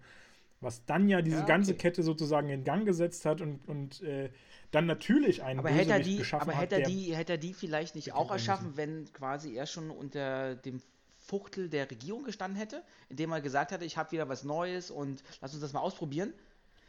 Naja, aber dann hätte das ja erstmal wieder diskutiert werden müssen und bla. Und ob die Regierung dann entschieden hätte zu sagen, ja, okay, also das ist eine gute Idee. Die Re Regierung hat doch damals um. schon äh, auch mit dem Tesseract rum, rumgespielt, mehr oder weniger. Und genau, aber das war ja eigentlich ursprünglich dann die Intention, Energie, diese Energiequelle nutzbar zu machen. Ja, aber auch für Waffen. Äh, haben, um, um, sich verteidigen zu können gegen das, was da noch kommt. Und genauso genau. hätten sie es jetzt auch wahrscheinlich gemacht mit der Technologie von Tony Stark, der es locker geschafft hätte, das auch sich, also sich so zu verkaufen, dass die Regierung gesagt hat, na klar, das unterstützen wir auch dieses Projekt. Ja, ist möglich, aber man muss ja auch sagen, es ist immer noch ein Unterschied, ob ich Waffen wie in Avengers 1, äh, wie sie da vorgestellt werden, diese, diese Phase 2, glaube ich, haben diese, die sich geschimpft, diese Waffen. Mhm. Ähm, ob ich eine Waffe produziere, die ich in der Hand halte und selbst steuere, ähm, oder ob ich eine künstliche Intelligenz schaffe, äh, die dann eben von, von sich aus agiert und eigentlich eine viel, viel größere Macht ja noch innehat als einfach eine Waffe. Also, was, was, mir auch so ein also, bisschen aufgefallen ist, gerade am Anfang, wo es da so losgeht, wo sie diesen Crossbones da oder wie der heißt, Crossbone, mhm. ähm, da zur Strecke bringen, dass es doch sehr brutal war von Anfang an. Also, ja. also auf beiden Seiten. Sonst war es ja immer so, dass man sich noch gedacht hat, ja, okay, ähm, da ist doch noch ein bisschen, bisschen, na nicht Mitleid dabei, aber so eine Art Fürsorgepflicht, auch als, als, äh, als Superheld den, den Bösewichten nicht gleich so aufs Maul zu hauen. Aber da war ja eins zu eins mit gleichen Intentionen wurde da gekämpft, entweder friss oder stirb. Ja? Wenn du nicht stirbst, sterb ich. Und äh, das fand ich schon wupp, ein bisschen, bisschen drastischer auf jeden Fall geworden. Hat ja auch einen viel dunkleren Charakter gehabt, dieser ganze Film. Also diese ganze Comedy-Harmonie, die sonst so ein bisschen dahinter steckte, die ist ja irgendwie so ein bisschen rausgefallen, beziehungsweise Spider-Man und, ähm, und Ant-Man haben es nachher so ein bisschen wieder mit reingebracht, fand ich. Da kam dann so ein bisschen, bisschen charmanter Humor wieder kurzzeitig zumindest mit, mit hinein. Aber sonst ist es ja meistens äh, weitestgehend außen vor geblieben. Du hast es gerade angesprochen mit, mit Crossbone, der ja quasi Ramelow ist, den wir ja aus dem Captain America 2 schon kennen, da, hm. wo er ja der, der, nur so eine kleine Nebenrolle hatte. Der Sicherheitschef ähm, oder was ist da ist. Ja, irgendwie sowas von in der, also von dieser Spezialeinheit, genau, von, da war er irgendwie der Chef von. Äh, ich finde es erstmal ein bisschen schade, dass der nur so kurz drin vorkommt, weil ich meine, wenn du den schon zeigst äh, und dann er offenbar ja auch noch als Crossbone sich sozusagen in einen, einen Bösewicht ja auch ja, noch genau. verwandelt hat, so richtig, dann hätte er ja auch ein bisschen mehr Substanz kriegen können im ganzen Film. Vielmehr war aber die Frage für mich, was, welches Motiv oder welche Idee steckt hinter dieser ganzen Intro-Szene eigentlich? Also zwischen, bei, bei, diesem Auftritt von Ramelow eigentlich. Er versucht ja da irgendwie so einen Biostoff zu stehlen. Kampf, Kampfmittel oder irgendwie so oder so. Oder, oder wirklich so ein. Genau, ich, ich, aber wir haben gar nicht erfahren, glaube ich, was das für ein Kampfstoff genau ist, wenn ich mich nicht täusche. Ne? Hm. Und ähm, ja, also wo kommt jetzt die Verbindung her, dass man sagt, okay, wir lassen den jetzt nochmal auftauchen, der ist uns wichtig, den müssen wir nochmal zeigen. Ähm, und, und ja. ja. Vielmehr sollte die Szene ja nur nochmal bedienen, dass ähm, es ja auch zivile Opfer gibt bei den äh, Missionen, genau. die die Avengers haben. Mehr ist es nicht. Und da haben sie sich gedacht, okay, den hatten wir ja im Teil 2 am Ende und den können wir ja überleben lassen und der war ja sowieso ein Hydra-Fuzzi und dann ähm, ja, für wen arbeitet? Wahrscheinlich muss er immer noch für Hydra arbeiten, gehe ich mal von aus. Ja, vermutlich. Und er hat ja irgendwie, es ist irgendwie so ein, so ein Satz gefallen, dass er irgendwas mit Bucky zu tun haben muss. Ja, klar. Also, im Zusammenhang. Aber so richtig deutlich kam das auch nicht raus. Und das war mir auch alles ein bisschen zu lasch, ja, dazu sagen. Ja, ähm, im, im, Prinzip sagst du es. Letztendlich war das nur so ein Vorzeigetyp, um zu sagen, äh, um, um die Geschichte sozusagen einzuleiten und äh, nochmal deutlich zu machen, wie schlimm das mit Kollateralschäden äh, eben dann auch ist und in diesen Missionen immer wieder stattfindet, dass Kollateralschäden einfach entstehen halt. Und da muss ich aber auch sagen, finde ich auch ein interessantes Thema.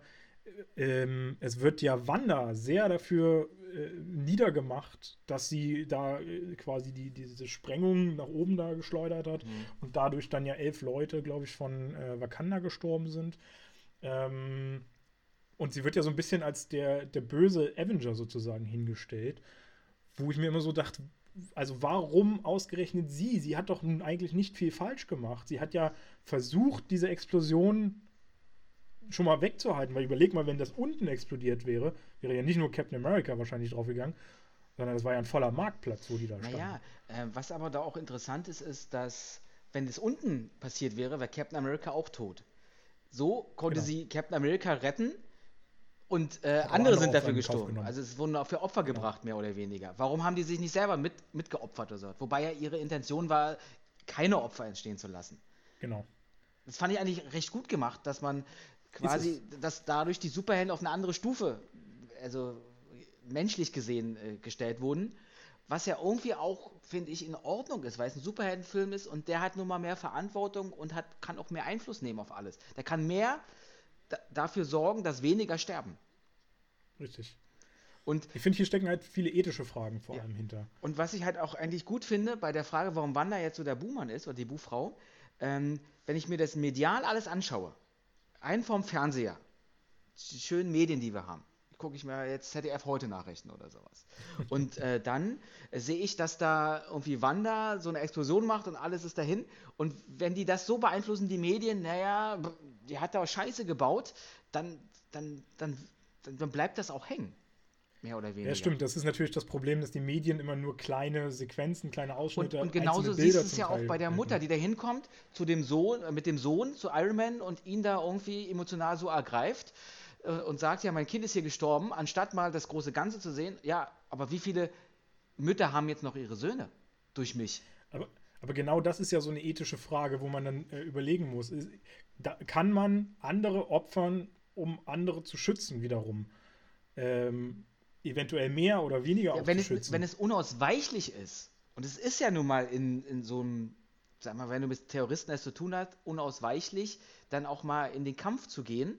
Und die Terroristen versuchen ja, äh, so viel, wenn sie merken, sie haben verloren, so viel Schaden wie möglich noch anzurichten.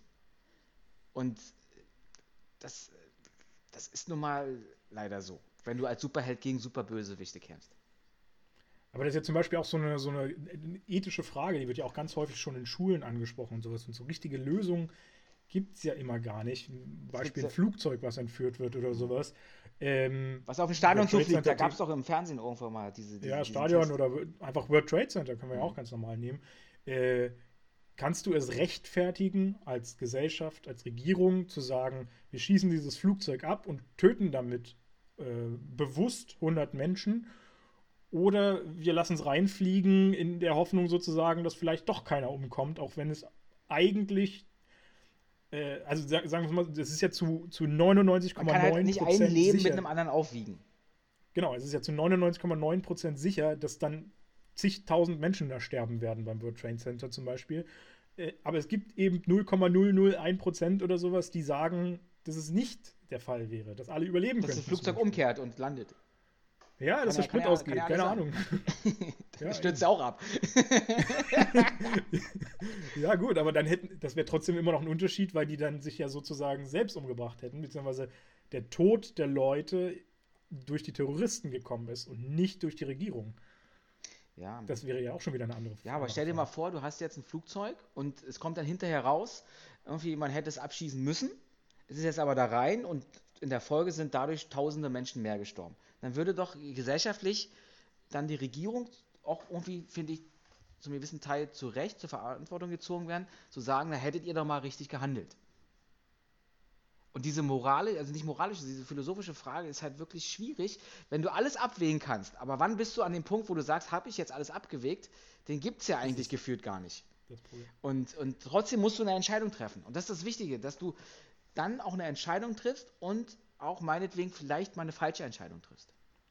Und ich finde, das ist sehr, sehr interessant, weil wir genau an diesem Punkt ja auch gerade jetzt im, im realen wieder Leben widerstehen mit den ganzen Corona-Debatten und ähnlichen, äh, weil es ja eigentlich absolut nichts anderes ist. Du kannst immer nur Entscheidungen treffen, zum Beispiel jetzt, du öffnest alles oder sowas und nimmst aber in Kauf, dass die Zahlen wieder steigen, dass damit eben auch Tote äh, wieder mehr werden.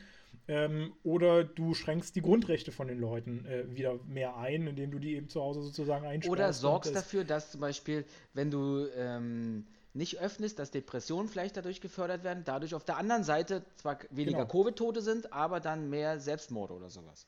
Richtig. Ja, also das ist alles eine Gewissensfrage, die man, die man für sich selber klären muss und dann aus einer gewissen Freiheit heraus dann eine Entscheidung trifft. Aber wichtig ist, dass du eine Entscheidung triffst. Absolut, ja gut. Egal äh, das, mit welcher Konsequenz dann letztendlich, finde ich. Weil sonst macht man sich das ja noch einfach, also macht man sich zu einfach. Gut, das trifft, finde ich, unsere heutige Problematik auch so ein bisschen, weil richtige Entscheidungen werden ja nicht getroffen momentan, hat man das Gefühl. Aber das, das ist immer, immer aus, aus, Larry, Larifari aus, gemacht. Aus, aus, Sichtweise des Betrachters. Also das ist. Ja, ja, absolut. Und du kannst nicht alles perfekt machen. Und ich glaube, auch in der heutigen Zeit, egal wer am Anfang vielleicht in dieser Verantwortung gesteckt hätte, hätte vielleicht genau die gleichen, in Anführungsstrichen, Fehler gemacht oder Entscheidungen getroffen. Ja dass natürlich im Nachhinein es immer so leicht ist zu sagen, ja, hättet ihr, hättet ihr, hättet ihr, das ist, ist wie beim Fußball oder sowas. Und, und ich finde, da ist es halt wieder ein guter Bezug, wenn wir jetzt wieder zu den, zu den Avengers oder zu diesem äh, Film zurückkommen.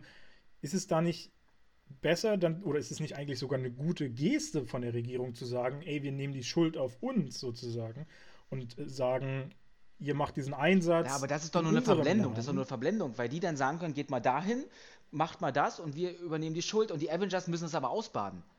Die sind doch dann wie Maschinen, gelenkte Roboter, die mehr oder weniger dann auf Knopfdruck was ausführen und, und, und nur weil sie die Schuld nicht tragen müssen, ist ja das Ereignis nicht dadurch äh, entschuldbar. Naja gut, es werden ja viele Ereignisse, werden, würden ja vielleicht dann auch gesagt werden, nee, das macht ihr nicht, weil das äh, eventuell nicht in, im Interesse der Regierung oder ähnliches ist, wo sie sonst eben vielleicht anfangen würden und da zu sind handeln. Wir wieder bei, da sind wir wieder bei dem Punkt, wo ich, das Problem, wo, ich, wo ich ein Problem mit dem Film habe, wenn ich es nur auf das Irdische runter reduziere. Komme ich mit diesen Entscheidungen wunderbar zurecht. Wenn ich das aber auf mhm. die große Ebene des Marvel-Universums projiziere, dann kannst du die Avengers nicht kontrollieren oder solltest du sie nicht so kontrollieren, weil wenn von oben Thanos kommt oder sowas, der, dann scheiße ich doch was, auf irgendwelche Paragraphen ja. oder sonst irgendwas. Aber dann sind sie ja nicht weg. Die Entscheidung wird ja wahrscheinlich dann trotzdem getroffen. So, hier, Thanos, wir haben keine Chance, äh, äh, feuerfrei äh, Tor und so, äh, schlag mal ein bisschen zu. Ja, da. aber sie können nicht selbstständig weiter irgendwie was verfolgen, finde ich, sondern sie sind dann gehemmt und werden wahrscheinlich wie in einem Käfig gehalten und wenn was los ist, wird die Tür aufgemacht. Aber vielleicht hätten die vorher ganz anders schon reagieren können. Ja, also mehr Freiheit. Also ich meine, das ist ja nichts anderes mit Armeen oder ähnliches. Die werden ja auch nur so ja, gesteuert. Und, und, auf irdischer Ebene bin ich bei dir. Auf der, auf der Marvel-Ebene kann ich das nicht nachvollziehen, dass eine Regierung ähm, sich quasi der, der Avengers bemüßigt, sie als Waffe irgendwie benutzen möchte. Andererseits ist es äh, halt eine Form der, der Selbstjustiz, äh, was ja eigentlich also was ja eigentlich auch nicht sein kann, wenn die äh, Avengers eben von sich aus agieren und eben billigend in Kauf äh, Ja, aber die irdischen Gesetzmäßigkeiten, die irdischen Gesetzmäßigkeiten werden leider durch solche Superhelden außer Kraft gesetzt, finde ich. Weil wenn dann irgendwie eine höhere Macht von außen kommt, dann kann ich nicht mit Paragraphen, mit dem normalen Militär, mit, dem, mit, mit, mit der Technik, was die Menschheit hat, da noch was äh, äh, ausrichten, sondern das ist wie, wie hat es Loki so schön gesagt? Ähm, Ameise, Stiefel oder irgendwie sowas, dieser Vergleich da. Stimmt. Irgendwie. Stimmt, ja. Und äh, das ist dann leider so. Und deswegen kannst du das nicht so ähm, bürokratisieren, sage ich mal. Auch wenn der Hintergedanke vollkommen richtig ist, aber für mich im Marvel-Universum da nicht ganz fruchtet bei mir. Deswegen kann ich es verstehen, Oder? dass sie diesen Konflikt geschaffen haben, über den wir jetzt auch reden, dass es dann echt Superhelden gibt, die auch sagen, wir müssen eigenständig handeln dürfen. Und wenn du, wenn du siehst, welche Charaktere das sind, dann ist das auch nachvollziehbar, weil die eigentlich doch auch ein großes Herz haben, sage ich mal, eine gewisse Güte, eine gewisse, weiß ich nicht, Ansicht von, von Gut und Böse und das auch zu 100% verkörpern und sich immer opfern würden. Guck dir an, wie, was Captain America getan hat, um, um Bucky dazu zu retten noch, um seinen Freund zu retten. Oder, oder, für, oder, oder generell, wie viele Leben der gerettet hat schon. Aber auch da, du sprichst es an, Emotionen und so spielen dann auch eine gewisse Rolle mit. Ähm, spielen dann Emotionen nicht eigentlich, äh, oder, oder kann man äh, auf Basis von Emotionen Leute einfach frei entscheiden lassen? Äh, äh wir hatten es ja auch gerade mit, Wan, äh, ja, mit Wanda, ähm, die ja eben dann auch entschieden hat, dass sie eben Captain America retten möchte. Und kann sie das einfach selbst eigentlich entscheiden? Gut, in der Situation muss sie es, weil da kann sie nicht erst irgendeinen Regierungstypen fragen. Ähm, aber kann sie es grundsätzlich selber entscheiden, wen sie anstelle von den anderen töten würde? Finde ich schwierig. Finde ich sehr schwierig. Doch, du musst es in dem Moment entscheiden, weil du weißt, dass äh, wenn der Bösewicht es schafft, den Superhelden jetzt zu killen, dann hat es so katastrophale Folgen für die gesamte Menschheit, dass du bestrebt sein musst, den Superhelden immer als primär Erhaltungsziel äh, zu beschützen. Das ist dann leider. Ja, diese Ungerechtigkeit ist dann zwischen Superheld und Mensch ist einfach gegeben. Weil für mich der Superheld einfach mehr Möglichkeiten hat, die, die Menschheit, also da Leben zu bewahren, wenn es wirklich, wenn die Kacke am Dampfen ist. Okay, aber gleichzeitig hast du ja auch noch ganz viele andere Superhelden, die das dann wieder ausgleichen könnten. Also du, du, du ja, merkst doch, dass, du, dass zum Beispiel die Avengers als Gruppe auch nur als Gruppe funktionieren können, weil jeder einzelne Teil das ist und einer alleine würde es nicht schaffen. Das stimmt, aber die Avengers werden ja auch immer größer. Es kommen ja immer wieder neue dazu. Ähm, und, und die kompensieren ja, ja dann und, auch wieder die, Kräfte von anderen. Und natürlich, da sind wir wieder bei, bei diesem Rädchen, dass äh, das natürlich ganz bewusst gemacht ist. Ob das alles so ja, realistisch ist, aber wenn die Gruppe stärker wird, werden natürlich auch die Bösewichte stärker. Also dann bildet sich vielleicht auch eine Gruppe oder sowas. Also das ist, ich finde schon, dass jeder Superheld an sich die gleiche Priorität hat, beschützt zu werden. Im Gegensatz zu einem popligen Menschen. Zu uns beiden zum Beispiel. Ja, ja, also wie gesagt, also grundsätzlich stimme ich dir ja schon mit ein. Ich, ich sehe ja auch, natürlich würde Captain America mehr reißen als wahrscheinlich der äh, Apfelverkäufer, der daneben gestanden hatte. Ähm, da ist es natürlich wahrscheinlich mehr wert, den, den Captain America zu retten. Wobei man auch sagen muss, der Apfelverkäufer versorgt wiederum andere Menschen mit Lebensmitteln. Im Prinzip hat ja jeder so seine sein, sein, seine Rolle in, dem, in einer Gesellschaft. Und das ist halt eine ziemlich krasse Rolle, die natürlich die Superhelden ja, aber was, einnehmen, was bringt mir denn, wenn der Apfelverkäufer jetzt äh, Leute ernährt und wenn dann eine böse Macht aus dem Universum kommt und dann die ganzen Leute platt macht, inklusive den, der, also und, und der, also natürlich muss, muss es, muss es aber, ja das Ziel, du, das Ziel muss es doch sein, beide Seiten glücklich zu machen. Aber du weißt ja gar nicht, ob so eine Macht kommt. Natürlich könnte ja auch so eine Macht kommen, die dir dann aber nichts Böses haben will. Naja, und das haben, die, das haben die aber sehr intelligent gemacht, finde ich. Das ist doch so, was du ja auch schon gesagt hast, wenn einmal jemand Bescheid weiß, zum Beispiel über eine Iron Man-Rüstung oder sowas, versuchen die Gegner das zu kopieren. Um auch stärker zu werden, um e oder wenigstens ebenbürtig zu werden. Und je mehr Superhelden auftauchen mit ihren Fähigkeiten, desto mehr rüsten die Gegner ja auch auf. Also das ist ja so ein Wettlauf und den kannst du nicht gewinnen, weil du, weil das Karussell ist in Fahrt. Das ist einfach so. Aber, letzt, aber letztlich finden sich ja immer neue Wege, wie das Leben fortführen kann. Weil gehen wir jetzt mal davon aus, äh, äh, Teil 1 der Avengers wäre anders gelaufen, dann wäre ja letztendlich Loki äh, großer Chef der Erde geworden, sozusagen. Mhm. Ähm, was er ja wollte. Aber er wollte ja deswegen nicht alle Menschen auslöschen. Er wollte sie ja nur unterjochen. Das heißt, es wäre halt eine andere Form, es wäre eben eine Diktatur dann plötzlich entstanden, für die ganze Welt in dem Fall. Ähm, und trotzdem wäre ja die, das Leben weitergegangen. Man hätte ja die Erde nicht ausgelöscht. Und das ist ja Aber auch. Aber Leben heißt ja Freiheit. Und, und, und Captain America beschützt doch die Freiheit. Oder die Avengers beschützen doch die Freiheit. Das hat auch Tony Stark gesagt. Aber, es gibt ja auch in der Diktatur Freiheiten. Eine reine, also nur eine Diktatur heißt ja nicht, dass du komplett nur. Okay, dann spinnen wir das mal äh, weiter. Und weil Loki ja einen äh, äh, Infinity-Stein hat, wäre wahrscheinlich auch irgendjemand gekommen und hätte ihn irgendwann mal diesen Stein weggenommen und hätte dann, was weiß ich, was mit der Erde gemacht. Genau, aber im Prinzip geht es ja immer weiter. Auch dann hättest du wahrscheinlich wäre die Menschheit ja nachher nicht komplett ausgelöscht worden oder sowas. Aber die Menschheit will sich doch gar nicht unterjochen lassen. Und die sind doch dann froh, dass es, dass es quasi die Weltraumpolizei gibt, die dann sagt, stopp bis hier weiter und dann gucken wir das. Gucken wir uns das mal an, was hier überhaupt äh, läuft. Genau, aber ist es, äh, das, da sind wir halt wieder bei dem Punkt. Ist es akzeptabel so, zu und dann sagen... Hätte, dann hätte Loki es geschafft mit dem Zepter quasi, sagen wir mal, es gibt so einen äh, Rat von den ganzen Vereinten. Nationen da oder was das da ist. Und dann hätte Loki es geschafft, jeden Einzelnen zu manipulieren und hätte gesagt, okay, die, ähm, ihr stimmt dafür, dass die Avengers nicht einmischen und die Welt ist dafür, dass sie unterjocht wird. Bums. Hätte der Bösewicht genau. so easy gewonnen. Ja, ist doch cool. Ja, es geht ja aber auch aber bei Superheldenfilmen um Konflikte.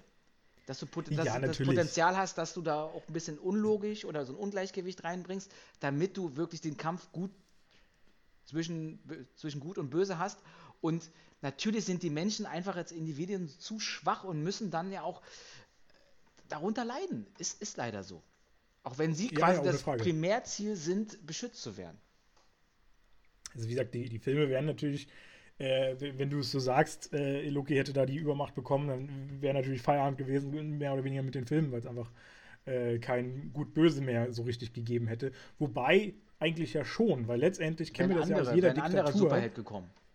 Genau, also wir, wir kennen es ja aus jeder Diktatur eigentlich, dass sich dann irgendwie irgendwann doch wieder Leute formieren, auch wenn es manchmal eine Weile dauert oder sowas, und auch wieder äh, Aufstände anzetteln oder gegen eben die größere Macht rebellieren.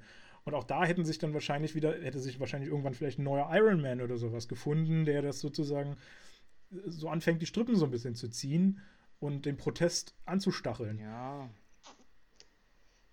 das wäre aber für das, das, MCU in der Entwicklung nicht, weil du musst dich doch mit diesen, du kannst ja nicht, du musst ja irgendwas aufbauen. Du brauchst ja eine Identifikationsfigur in Form von Superhelden als Vorbilder und, und dann schaffst du halt mal eine Handvoll oder 100 Stück und dann reicht es aber auch.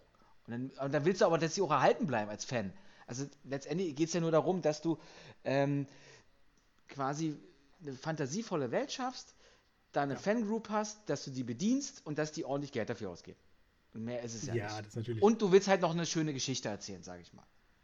Natürlich, natürlich. Wobei das hätte mit einer Diktatur bestimmt auch geklappt. Aber ähm, grundsätzlich müssen wir natürlich so ein bisschen beim. Ich finde ja den Storyverlauf, so wie er ist, ist er ja super. Ist er ja auch gut. Ähm, ich glaube aber, man muss halt generell festhalten, dass es eine schwierige ethische oder sehr, sehr schwierige ethische Fragen hier aufgeworfen werden in diesem Film. Mhm. Ähm, wo ich finde einfach, dass es keine eindeutigen Antworten gibt, zu sagen, man, es ist so richtig, wie es gemacht wurde, oder es ist eben nicht richtig, wie es gemacht äh, wurde, weil vieles eben einfach Folgen mit sich bringt, ähm, die man oftmals gar nicht abschätzen kann, egal in welche Richtung man dann geht. Und Aber genau diese Schwierigkeit, die die Avengers haben, hat vielleicht der Rat ja dann auch. Ja, also viele diskutieren und bist du da, dann hast du vielleicht 51 zu 50. Was ist denn das denn? Das ist auch keine wertige Entscheidung oder sowas. Und aber es ist eine Entscheidung und das ist ja das, das Wesentliche. 51 zu 50 wird auch nicht klappen, es sei denn, du hast 101 Leute da drin. Naja, meine ich ja. Irgendwie so oder prozentual, sage ich mal. Irgendwie, dass es so in die Richtung geht. Dass es halt eine ganz knappe mit einer Stimme noch Entscheidung ist. Und also du wirst die Fragen, die sich die Avengers stellen oder die auf die Avengers projiziert werden, bleiben die gleichen wie auf einer anderen Ebene. Auf der politischen Ebene. Aber, aber gerade mit diesem 51-50 ist ja nichts anderes, was wir gerade in Amerika gesehen haben mit Biden und mit Donald Trump, wo das ja nun auch so extrem naja, wobei war. ja da, das war ja nur knapp, weil das Wahlsystem so manipuliert ist. Ich sag bewusst ja, manipuliert ist, ist dass halt der, der nicht die meisten Stimmen hat, gewinnt, sondern der, der die meisten Bezirke hinter sich hat, da irgendwie. Das, das, ist, das ist ja eine Stimme mehr wert als die andere. Also das ist ja auch kein ja. funktionierendes System. Oder faires nee, System. auch nicht. Aber trotzdem ist es ja grundsätzlich, ist es ja so ausgegangen, 51 zu 49 Prozent, äh, wenn ich mich jetzt nicht täusche. Ähm, und das waren ja nun relativ ähnlich wie hier zwei sehr unterschiedliche Charaktere, äh, auch wenn sie natürlich gewisse Sachen auch gleich haben und äh, das vielleicht auch mal ein bisschen vernachlässigt wurde äh, in den ganzen Debatten. Ähm, aber Tr äh, Trump war ja dann doch eher der sehr radikale Typ. Und ich finde, das ist eine relativ ähnliche Konstellation, die man da äh, ranziehen kann für. Ähm, wo dann letztendlich, wie gesagt, nur ein paar Stimmen sozusagen entscheidend waren dann dafür und trotzdem eine Entscheidung jetzt geschaffen wurde, der Film mit der es sich auch einfach müssen. gemacht hat, weil er ja ganz explizit äh, im, aus dem Drehbuch heraus schon entschieden hat, wer auf welcher Seite steht. dass es dann 6 Ja, gegen ja. 6 ist. Es könnte ja auch 10 gegen 2 sein. Wäre es eine einfachere Sache gewesen. Also die, die, die Ähm. wollten doch den Konflikt. Ja, ja, natürlich, ohne Frage. Und der ist ja auch gut. Er ist ja wirklich Der ja eigentlich Konflikt. in erster Linie nur mit Iron Man und Captain America was zu tun hat. Also da wird so viel rein Richtig. interpretiert. Richtig. Oder Ja, und äh, um, um auch mal zu deiner ursprünglichen Frage zurückzukommen, auf welcher Seite ja, ich stehen ich habe mich ja schon entschieden. ähm, also wie gesagt, ich würde mich jetzt auch nicht, nicht so richtig festlegen wollen. Wie gesagt, weil Aber du musst dich jetzt entscheiden. Du musst dich jetzt entscheiden. Jetzt wird abgestimmt. Wir in unserem Podcast-Rat erstmal rein, kräf rein kräftemäßig ist halt die Iron Man-Seite wirklich überlegen. Du hast null Chance eigentlich äh, gegen die. Finde ich nicht, weil Wanda dabei ist. Weil Wanda kann doch, Ja, okay. äh, kann doch ähm, Vision on die Parodie bieten. Ja, okay, du hast Wanda dabei, das stimmt. Wobei so ihre Kräfte ja irgendwie dann Ja, die ist auch, halt noch so äh, ein bisschen Neuling, deswegen ist sie noch nicht so weit. Ja, die scheint Deswegen ging es am Anfang ja auch schief, weil es ja eigentlich nur die, die Ausbildungstruppe war, Ja. die da geholfen hat. Also sehen wir ja auch erst in WandaVision, dass er dann so richtig anfängt, mal ihre Kräfte kennenzulernen. Äh, das scheint sie ja alles da auch noch nicht in, im vollen Umfang zu kennen. Hm. Ähm, aber grundsätzlich in dem Vergleich, auch weil wir Wanda einfach noch nicht so kennen, Was ich in dem Zug die- aber auch ein bisschen schwach fand, ist, da ähm, fliegt oder, oder, oder geht Tony Stark zu Spider-Man nach Queens. Irgendwie so ein kleiner Junge, Mhm. der wird für mich manipuliert, indem man sagt, pass mal auf, ich bin Tony Stark, ich kann dir da ein bisschen helfen, ich lock dich irgendwie so ein bisschen, ich habe die und die Meinung, du hast zwar gar keine Ahnung von dem Thema, aber du kämpfst ab sofort für uns. Und das ist so dieses Verführerische, diese, dieses so Hinterhältige, so, ja, wir brauchen noch ein bisschen Unterstützung, dann nehme ich den und natürlich will das Iron Man aus, ein, aus, einer, aus einer positiven Überzeugung heraus machen, aber an sich ist für mich der Spider-Man dann echt dieses, dieses Ding, was einfach nur benutzt wird. Marionette, ja, das stimmt schon, aber grundsätzlich hat er natürlich eine freie Entscheidung. Er könnte auch einfach sagen, nein, er könnte sich informieren, er ist ja auch ein Brain, was Technik angeht. Ähm, und äh, Der ist ihm sofort zu Füßen gefallen. Also der, der war so fasziniert. Ja, natürlich. Äh, äh, Also das haben sie ja auch so gestaltet, einfach weil, wie gesagt, Peter Parker ist ja bekannt als Technik-Brain. Und natürlich ist dann Iron Man oder beziehungsweise Tony Stark irgendwie eine Ikone für ihn ja auch. Äh, von daher ist es natürlich re relativ klar, wenn dir dann die Ikone gegenübersteht und dir ein Jobangebot macht, wer würde das ausschlagen, ohne Frage. Äh, aber grundsätzlich hat er ja einen freien dann sind wir ja Willen wieder bei der. Gewissensfrage, dass da jemand kommt, der dich beeinflusst, um was zu machen. Du glaubst aus dem Guten heraus, ich helfe dem, ich mache das in Ordnung und schon bist du aber nur eine Waffe, die und jemand anders verfolgt Ziele, die du nicht hast, eventuell. Oder, oder, oder, oder hält dir was vor. Also da sind wir wieder bei, bei der Meinung von Cap, der ja dann sagt, pass mal auf, jetzt kann nicht hier jeder kommen und darüber bestimmen, wie ich frei zu entscheiden habe, weil das Gefühl, frei zu entscheiden, hat er zwar, aber er hat nicht frei entschieden. Weil, Ja, er schon, weil er schon ein, er, er weiß doch über die Debatte gar nicht Bescheid. Der hat sich das jetzt einseitig angehört von Iron Man, wie der dazu steht, und hat Ja gesagt. Aber die andere Seite gar nicht gehört. Trotzdem hat er seine Entscheidung getroffen, für Iron Man zu kämpfen. Ja gut, aber das ist ja absolute Dummheit von ihm einfach. Ja, ja, das hat ja, nichts mit. aber das beweist doch auch wieder, dass ähm, die, wenn die Avengers nicht unter sich mehr oder weniger diesen Zusammenhalt haben, dass von außen jemand, so wie Tony Stark jetzt, weil sie sind ja gerade nicht mehr die Avengers, sondern sind da zwei Parteien, dass, dass er quasi genau das macht, wo er eigentlich seine Meinung zu hat, dass er nämlich von jemand befehlt, befehligt wird. Verstehst du? Die Regierung Ja. würde Iron Man befehligt und genauso macht Iron Man jetzt mit Spider-Man. Und dafür, ja, natürlich. und wir selber sagen, dass eigentlich Spider-Man jetzt das Opfer ist und eigentlich dafür gar nichts kann und irgendwie benutzt wird. Und genauso wäre es Ja, ja dann auch so, wie Captain America das erklärt, wenn jemand anders über uns bestimmt.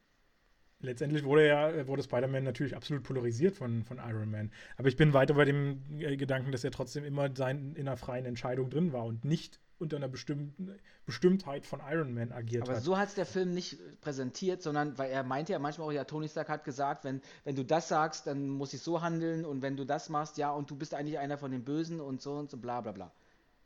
Nö, Das sind logische Tipps gewesen. Also äh, hat ja irgendwie gemeint, so Captain America äh, oder zu Captain America, dass er das und das machen Ja, würde. aber, aber du äh, siehst doch wieder, dass, dass Tony Stark ein Ziel verfolgt und benutzt dafür einen Superhelden, um das Ziel zu verfolgen. Nicht der Superheld kommt dahin und sagt, ich definiere jetzt ein Ziel für mich. Und genau das würde doch dann auch sein, wenn dieses Sokovia-Dingsbums da unterschrieben worden wäre. Aber dann musst du ja die ganz alle Gesellschaftsstrukturen weltweit in, in Frage stellen, weil letztendlich äh, die Leute gehen in eine Uni und werden natürlich, äh, also gerade zum Beispiel jetzt in der deutschen Uni oder sowas, werden sie geschichtlich in eine gewisse Richtung äh, natürlich geprägt. Sie, eine Uni soll natürlich eigentlich dafür dienen, dass man äh, ein breites Meinungsbild kennenlernt und auch äh, das aus verschiedenen Perspektiven betrachtet. Das wird ja schulisch oft, oftmals aufgegriffen, einfach, dass man äh, nicht nur alles aus, aus einer einem Sicht äh, oder Blickwinkel betrachtet. So, und jetzt sind wir wieder bei dem, wo du mir das erklärst, wo ich es nachvollziehen kann, auf der irdischen Ebene, aber nicht auf der Marvel-Ebene. Auf der Marvel-Ebene funktioniert das so einfach nicht für mich. Funktioniert auch auf der Marvel-Ebene. Ja, aber sollte so nicht funktionieren. Ja, warum nicht? Also ich meine, jedes, auch, auch, in, auch im Universum ist das ja alles eine Gesellschaftsordnung, die in, in, gewisser Weise existiert. Sie ist halt viel breiter gefächert, viel größer gefächert. Aber eine gewisse Gesellschaftsordnung existiert auch da ja überall. Klar. Aber es geht ja hier um, um, um, um die Konflikte gut gegen böse. Und da auch von der guten Seite so eine Ordnung reinzubringen, ist für mich halt aus Superheldensicht nicht sinnvoll. Und hier kommt die ethische Frage, wer definiert, was gut und was böse ist. Ja, das ist. Die sind nun mal privilegiert, die höheren Wesen zu sein, ja. sage ich mal. Wie eine Gottheit. Und, meine, und letztendlich können, können wir ja schon mit. Ja, aber letztendlich ist ja zum Beispiel, da greifen wir jetzt eigentlich schon so ein bisschen vor, ist ja aber auch dieses Thanos-Ding ja so eine, so eine ethische Frage. Äh, wer, wer sagt, dass er eine böse Figur ist? Ist er nicht eigentlich vielleicht sogar eine gute Figur, weil er ja ein, also positive Intentionen dahinter da, hat? Hinter da dem, werden wir, tut. wenn der Film ist, äh, ähnliche Schwierigkeiten haben bei der Debatte. Werden wir, absolut, ja. ähm, ich glaube auch, wir müssen ein bisschen gucken, dass wir versuchen, diesen ethischen Bereich ein bisschen ja. jetzt. Weil, sag doch mal nicht, du bist für Iron Man. Okay, da steht 1-1. Der Rat hat gesprochen. Nee, aber, aber, ich bin ja nicht so richtig für Iron Man. Ich war, das, das wollte ich ja die ganze Zeit erklären. Ich finde, find, Iron Man ist die stärkere Partei. Und wenn man gewinnen will oder sowas, müsste man sich Iron Man anschließen. Rein von der Logik her, von den Intentionen her, von den Argumenten, bin ich schon eher, glaube ich, auch auf der Captain America-Seite. Ist das für ein Quatsch? Gerade dann musst du dich ja noch ja, mehr Iron Man ist mächtiger. Ja, aber nur weil man Iron mächtiger man ist und, an, und aus, ey, du hast gerade, wenn ich es richtig verstanden habe, gesagt, es gibt die mächtigere Partei, die hat aber nicht die Meinung, die ich eigentlich vertreten möchte, und die schwächere hat die richtige Meinung, also bin ich für die mächtigere. Nee, das habe ich nicht gesagt, dass ich für die mächtigere bin. Naja, aber so hast du es schon gesagt. Man müsste doch eigentlich ich, ich dann gesagt, die mächtigere wählen. Ich, ich, habe, ich habe gesagt, wenn man in der äh, gewinnen möchte, dann müsste man die Ironman-Partei wählen. Ey, die haben doch gar nicht wenn gewonnen. Die haben doch gar nicht gewonnen. Das ist doch jetzt auch nur wieder so eine, so eine, so eine Ansicht, ja, weil, weil die du hast. Bisschen, weil sie ein bisschen dumm gestaltet haben. Die, äh, die, die haben die aber nicht gewonnen. Gewinnen können, Unterm ja. Strich ist es genauso dieses 0,0001-prozentige Ding mit dem Flugzeug in World Trade Center oder sowas, ja, in so einem Hochhaus ja. meinetwegen. Da hast du dich ja gerade wieder widersprochen. Weil die, hätten, weil die Chance ja doch da gewesen wäre. Aber das finde ich richtig scheiße, dass du eigentlich der Meinung von Captain America bist, aber dann zur stärkeren Partei. Das sind hier die Fuzis, die ich, überall ich in die Büroetagen rumsitzen und, und sowas. Ich habe nie gesagt, dass ich äh, Iron Man wählen würde. Ich habe nur gesagt, du, hast, du, hast, du sagst, du wählst ich niemanden. nur die Voraussetzungen. Du sollst dich jetzt für eine Partei entscheiden. äh, ich nehme die Partei der Menschen. okay, im nächsten Podcast werde ich die Frage nochmal stellen. Welche, welche Partei wählst du? Ach, Schande, oh Gott, oh Gott. Ähm, oh Mann. So, jetzt, äh, du hast mich tatsächlich komplett jetzt mit dem, oder wir sind jetzt komplett von meiner Idee ja nur des, A oder B sagen Podcast abgewandt. Wenn ich A sagt, wenn ich B sagt, ja. Nee, ich finde, da kann man keine Entscheidung treffen, weil es gibt auf beiden Seiten äh, durchaus positive okay. äh, Aspekte, durchaus positive Ansichten. Es gibt auf beiden Seiten aber auch eben falsche äh, Hinter Hintergründe. Äh, und deswegen habe ich das versucht, einmal zu beleuchten aus der Sache der, der stärkeren, äh, also wer ist die Aber was, mich, was mich zum Beispiel dann überzeugt hat, war, ähm, als die Explosion ist in Wien, wo die da quasi mhm. das ratifizieren wollten, das ganze Ding. Genau. Ähm, wurde das ja äh, beeinflusst, indem da ein Foto aufgetaucht ist von der Kamera, wo Simo sich quasi verkleidet hatte als Winter Soldier. Genau. Und daraufhin wurden ja die, die quasi für die Regierung irgendwie arbeiten, oder die Partei, sage ich mal, Iron Man, wurde ja bestärkt, da, und die waren sofort überzeugt, das muss so sein. Und die Behörden hatten ja schon das Go, jetzt müssen wir den abknallen, den Winter Soldier. Jetzt müssen wir ihn dafür bestrafen. Wir haben nur darauf gewartet, dass wir endlich mal einen Grund haben, das hier endlich politisch zu klären. Und, und, und Captain America auf der anderen Seite hat genau die gleichen Fakten auf dem Tisch, in Anführungsstrichen Fakten, denkt aber ein bisschen weiter und kann sich das eigentlich gar nicht vorstellen. Und schon hast du wieder diesen Konflikt, dass ja natürlich der, der Film in dem Moment ist ein bisschen schwach vielleicht ausgestaltet, dass es wie so ein Instinkt ist, wie so ein Instinkt ja. ist von Captain America. Auf der anderen Seite wollte Captain America sich aber vorher nochmal vergewissern, ob das wirklich war oder nicht. Und der wollte noch einen Zwischenschritt machen. Und das ist, finde ich, eigentlich viel logischer, als sofort zu sagen, ja, jetzt ähm, geht ihr da hin und knallt ihn ab. Ist es auch, aber ich muss sagen, das ist halt wirklich ein äh, Fehler des Films einfach. Weil natürlich eine Regierung nicht aus dem Bauch heraus erscheinen, äh, entscheiden kann, oh, das könnte der Winter Soldier dort sein ja, knall den Winter Soldier mal ab. Weil du musst natürlich schon äh, äh, das irgendwo auch begründen und nachweisen, dass das auch so der Fall ist. Und das ist ja in dem Fall nicht geschehen. Du kannst ja das gerade. überhaupt nicht passiert, der wäre sofort getötet worden. Eben, und du kannst ja gerade Bild- und Videomaterial kannst du ja extremst in der heutigen Zeit äh, beeinflussen, verändern. Und, und, äh, und, und, genau, und, und, und, diese, diese Opferrolle oder dieses Hin und Her, das, ähm, ähm, also das spiegelt sich ja wieder bei Black Panther dann, der ja am Anfang auch sofort ja. überzeugt ist, oh, du hast meinen Vater umgebracht und dann hinterher eigentlich erkennt, oh Mann, Rache und solche Gelüste und, und so eine Selbstverurteilung schon im Vorfeld ist eigentlich nicht gut, ist nicht rational genau. gedacht. Ja, also emotional. Das finde ich ein, ein wesentlicher Film, äh, Filmfehler einfach, dass man da einfach aus der, aus der Emotionalität heraus quasi dann die Entscheidungen für die Regierung trifft, was genau das Gegenteil ist von dem, wofür das Abkommen da ist. Ja, genau. Das Abkommen also, soll ja keine emotionale, äh, keine emotionale Entscheidung mehr enthalten, sozusagen. Äh, und das, ja, und du genau, kannst dich, wenn du dir mal überlegst, wenn du sagst, dieses Abkommen soll das verhindern, das kann es aber nicht verhindern, weil es, wobei es Superhelden sind, aber auch emotionale Wesen, Menschen meinetwegen. Emotionale Menschen. Iron Man. Als der sagen wir mal, der hätte jetzt einen Auftrag bekommen, hol dir Bucky. Und ähm, er sieht dann dieses Video zum Schluss. Er hätte ihn noch ja. umgebracht, aber die Regierung wollte es vielleicht gar nicht. Aber er hätte emotional so daneben gegriffen, sage ich mal, dass selbst durch dieses Abkommen er eigentlich gar nicht mehr daran gehindert worden wäre, Bucky zu töten.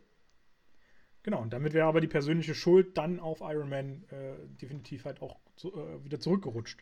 Ja, aber dann bringt mir doch dieses Abkommen auch ja. nichts, weil ja dann trotzdem, wenn es darauf ankommt, und das meine ich ja, wenn, wenn, wenn die Situation ist, ja, bist du nur du selbst, kannst du nur du selbst sein. Aber dann hast du zumindest eine, eine Rahmenregelung sozusagen, und wenn er dann Scheiße baut, dann kannst du ihn halt dafür bestrafen. Das ist ja auch so das Problem, was wir jetzt mit diesen ganzen Corona-Debatten haben, dass ja gewisse Regeln geschaffen werden müssen, damit die Polizei Handhabe hat, um äh, bestrafen, da, äh, bestrafend dann auch einwirken zu können. Ähm, natürlich, wenn du immer nur sagst, äh, das macht mal so, wie, wie er denkt oder sowas, wie es ja auch teilweise in der Corona-Politik probiert wurde, äh, das funktioniert halt einfach nicht so richtig und du hast aber auch gleichzeitig keine Instanz, was, die dann agieren kann und das äh, durchsetzen kann. Was der Film halt eigentlich gut, gut beschreibt, ist, dass selbst in der kleinsten Gruppe, die du hast, dass von außen gewisse Mächte oder, oder, oder, oder gewisse Dinge Einfluss nehmen können, dass du zersplittet wirst. Dass du quasi eigentlich die Geschlossenheit immer bei dir haben musst. Egal, du musst über alles reden können, ist wie in einer Beziehung. Du musst immer ehrlich sein, Vertrauen haben, aber von außen darf nichts rankommen, was irgendwie den Kern der Gruppe zerstört. Und das haben die eigentlich ganz gut geschafft. Und da kommen wir ja auch wieder zu Semo, der ja eigentlich Richtig. sehr geschickt das ganze System Avengers unterwandert hat oder durchschaut hat wo muss er die richtigen Hebel ansetzen? Und da hat sich für mich dann, es ist schön, dass wir jetzt äh, nämlich zu, zu Semo rüberkommen, weil das äh, wollte ich jetzt auch gerade so ein bisschen äh, einleiten. Äh, da hat sich dann für mich die Frage gestellt, ist Semo wirklich ein Bösewicht oder ist er eigentlich gar keiner?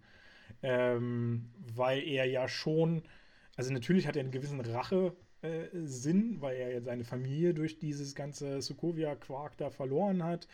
Ähm, aber hat er nicht im, im Grunde irgendwie auch positive Intentionen da drin, in dem, was er macht? Also er versucht ja die Avengers zu spalten, damit die sich quasi gegenseitig auslöschen. Was natürlich erstmal total schrecklich ist und, und schrecklich klingt, ohne Frage.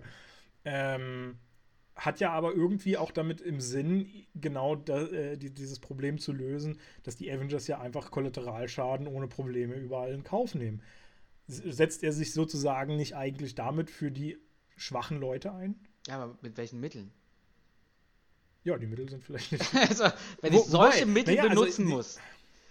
Wenn ich dem anderen vorwerfe, du machst Kollateralschaden und ich mache genau den gleichen Scheiß, dann ist, dann bin ich doch nicht ja nicht. besser oder bin ich nicht anders. Als, Al- Also gut, er hat natürlich hier äh, den, den König da äh, getötet und sowas. und viele andere auch noch Sachen- wahrscheinlich. Ja, durchaus, genau. Äh, Die, die gehen natürlich zu weit, ohne Frage. In dem Moment ist er dann äh, schon als Bösewicht auch deklarierbar. Äh, aber vieles hätte ja auch funktioniert ohne das. Hätte man das vielleicht ein bisschen anders gestaltet, hätte man die Angriffe oder, so äh, anders gemacht. Der ist Äh, ein hätte man ja eiskalter Mörder. Der hat auch diesen, diesen ähm, Psychologen eiskalt umgebracht. Er, äh, weiß Aber nicht, ja war ja auch in so einer Elite-Einheit war der auch mal gewesen und wird wahrscheinlich auch Auftragsmörder Morde gemacht haben in Sokovia. Das hat er ja auch nur aus der Intention des großen Ganzen gemacht. Des, des Ziels quasi. Ja, aber ich kann doch Sonst nicht ein er ja Ziel nicht haben, getötet. ein ethisches Ziel, was ähm, auf, auf Gerechtigkeit ausgelegt ist und dann mich aber Mittel bedienen, die Aber macht er nicht eigentlich was nichts anderes als Also die, die Avengers? Avengers ja er auch. tötet, er versucht einen kleinen Ja, Kreis auszuschalten, um damit größere Menschenmassen zu retten. Ja, aber die, ich finde, die Initiative bei den Avengers geht ja nicht von den, in, von den Avengers direkt aus, sondern sie agieren ja nur, sie reagieren auf, auf, äh, auf ein Ereignis, was ja passiert. Zum Beispiel, sie haben ja, Naja, also hier gerade am Anfang mit dem Crossbone, da reagieren sie ja nicht. Also Natürlich, er existiert weil- ja, sie wollen ihn ja fangen. naja, aber sie können ihn nur fangen, indem sie, indem sie ja merken, dass der halt schon ganz viele äh, Polizeistationen da irgendwie platt gemacht hat oder Banken ausgeraubt hat und diesmal äh, da in so ein Forschungszentrum da einsteigen möchte. Und der tötet doch da die ganze Zeit auch die, die Menschen. Also, Ja gut, aus dem also der er verführt ja, äh, äh, also er ist ja der ganze Zeit unterwegs und, und tötet Menschen. Und jetzt haben sie die Chance gehabt, ihn genau an der Stelle dann mal bei der Umsetzung seines Plans ähm, aufzulauern. Ja, gut, aus dem Aspekt äh, gebe ich dir vollkommen recht. Ja. Hast du- Yes! Da, äh, Endlich mal hier. stimme ich dir zu. ähm, trotzdem bin ich äh, sehr gespaltener Meinung, ob das ein klassischer Bösewicht ist, der. Es ist, es ist halt ähm, auch eine Kunst, finde ich, einen Bösewicht charmant zu machen. Irgendwie durch Ja, seine Intention. Und ähm, für mich ist Semo auch nicht der, der Bösewicht an sich, wobei er eiskalt sein kann und, und auch nur sein einziges Ziel verfolgt. Nur, es geht nur um ihn. Es geht nicht um das große Ganze eigentlich. Es, äh, hätte er das auch gemacht, wenn seine Familie nicht gestorben wäre?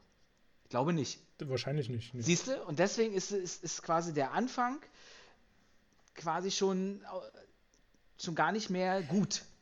Aber ich finde, da schließt sich dann auch schon die Frage an, äh, hat Semo die wirklich gespalten, die Avengers? Oder hat es nicht eher das Abkommen zum Beispiel äh, gemacht? Ist, es, ist Semo nicht nur ein, ein äh, Katalysator des Ganzen? Hat das nochmal ein Ja, bisschen. das habe ich ja vorher schon gesagt. Das ist wie so ein. Brandbeschleuniger, mehr oder weniger. Der haut da nochmal richtig in die Kerbe rein. genau. Aber an sich, ähm, und das haben die für mich auch nicht so gut erklärt, wenn Captain America das schon längst wusste, ich weiß nicht woher, das steht in den Sternen, dass Bucky quasi seine Eltern umgebracht hat. Aber Mhm. rational gedacht, man genau wusste, es war doch in dem Moment nicht Bucky, sondern es war ja quasi der manipulierte Kampfsoldat. Und warum hat er ihm das nicht gesagt? Also so viel Vertrauen hätte doch da sein müssen. Er, es wird so abgespeist mit dem, ja, ich wollte dich irgendwie nicht verletzen, aber er wollte, wahrscheinlich auch Bucky schützen, weil er wusste, dass Iron Man so ein emotionaler Typ ist. genau. Das ist, Naja, also die, es wäre ja definitiv, äh, der Konflikt wäre ja auch gefördert worden, wenn er das aber Iron Man aber gesagt Iron Man hätte hätte. es doch schon längst rausfinden können, oder nicht? Oder war es wirklich gar sagen, nicht ich- mehr in der, gab es gar nicht die Möglichkeit, äh, an solche Daten ranzukommen, weil Simo hat es doch irgendwie auch geschafft. Naja gut, es war ja 1991, als das stattgefunden hat. Das heißt, diese Aufzeichnung wird ja noch auf äh, Datenträgern passiert sein, Videokassette die eben nicht im Sinne von äh, Internet und ähnlichem sind, dass du da einfach, und Iron Man agiert ja nun mal Mhm. sehr viel mit dem Netz oder ähnlichem. Äh, also das wird ja eine lokale Speicherung sein, die du nicht einfach irgendwo abrufen kannst.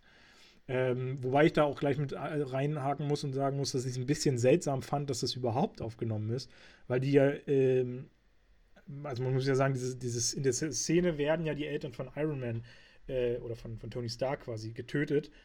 Und das passiert ja aber mitten im Wald.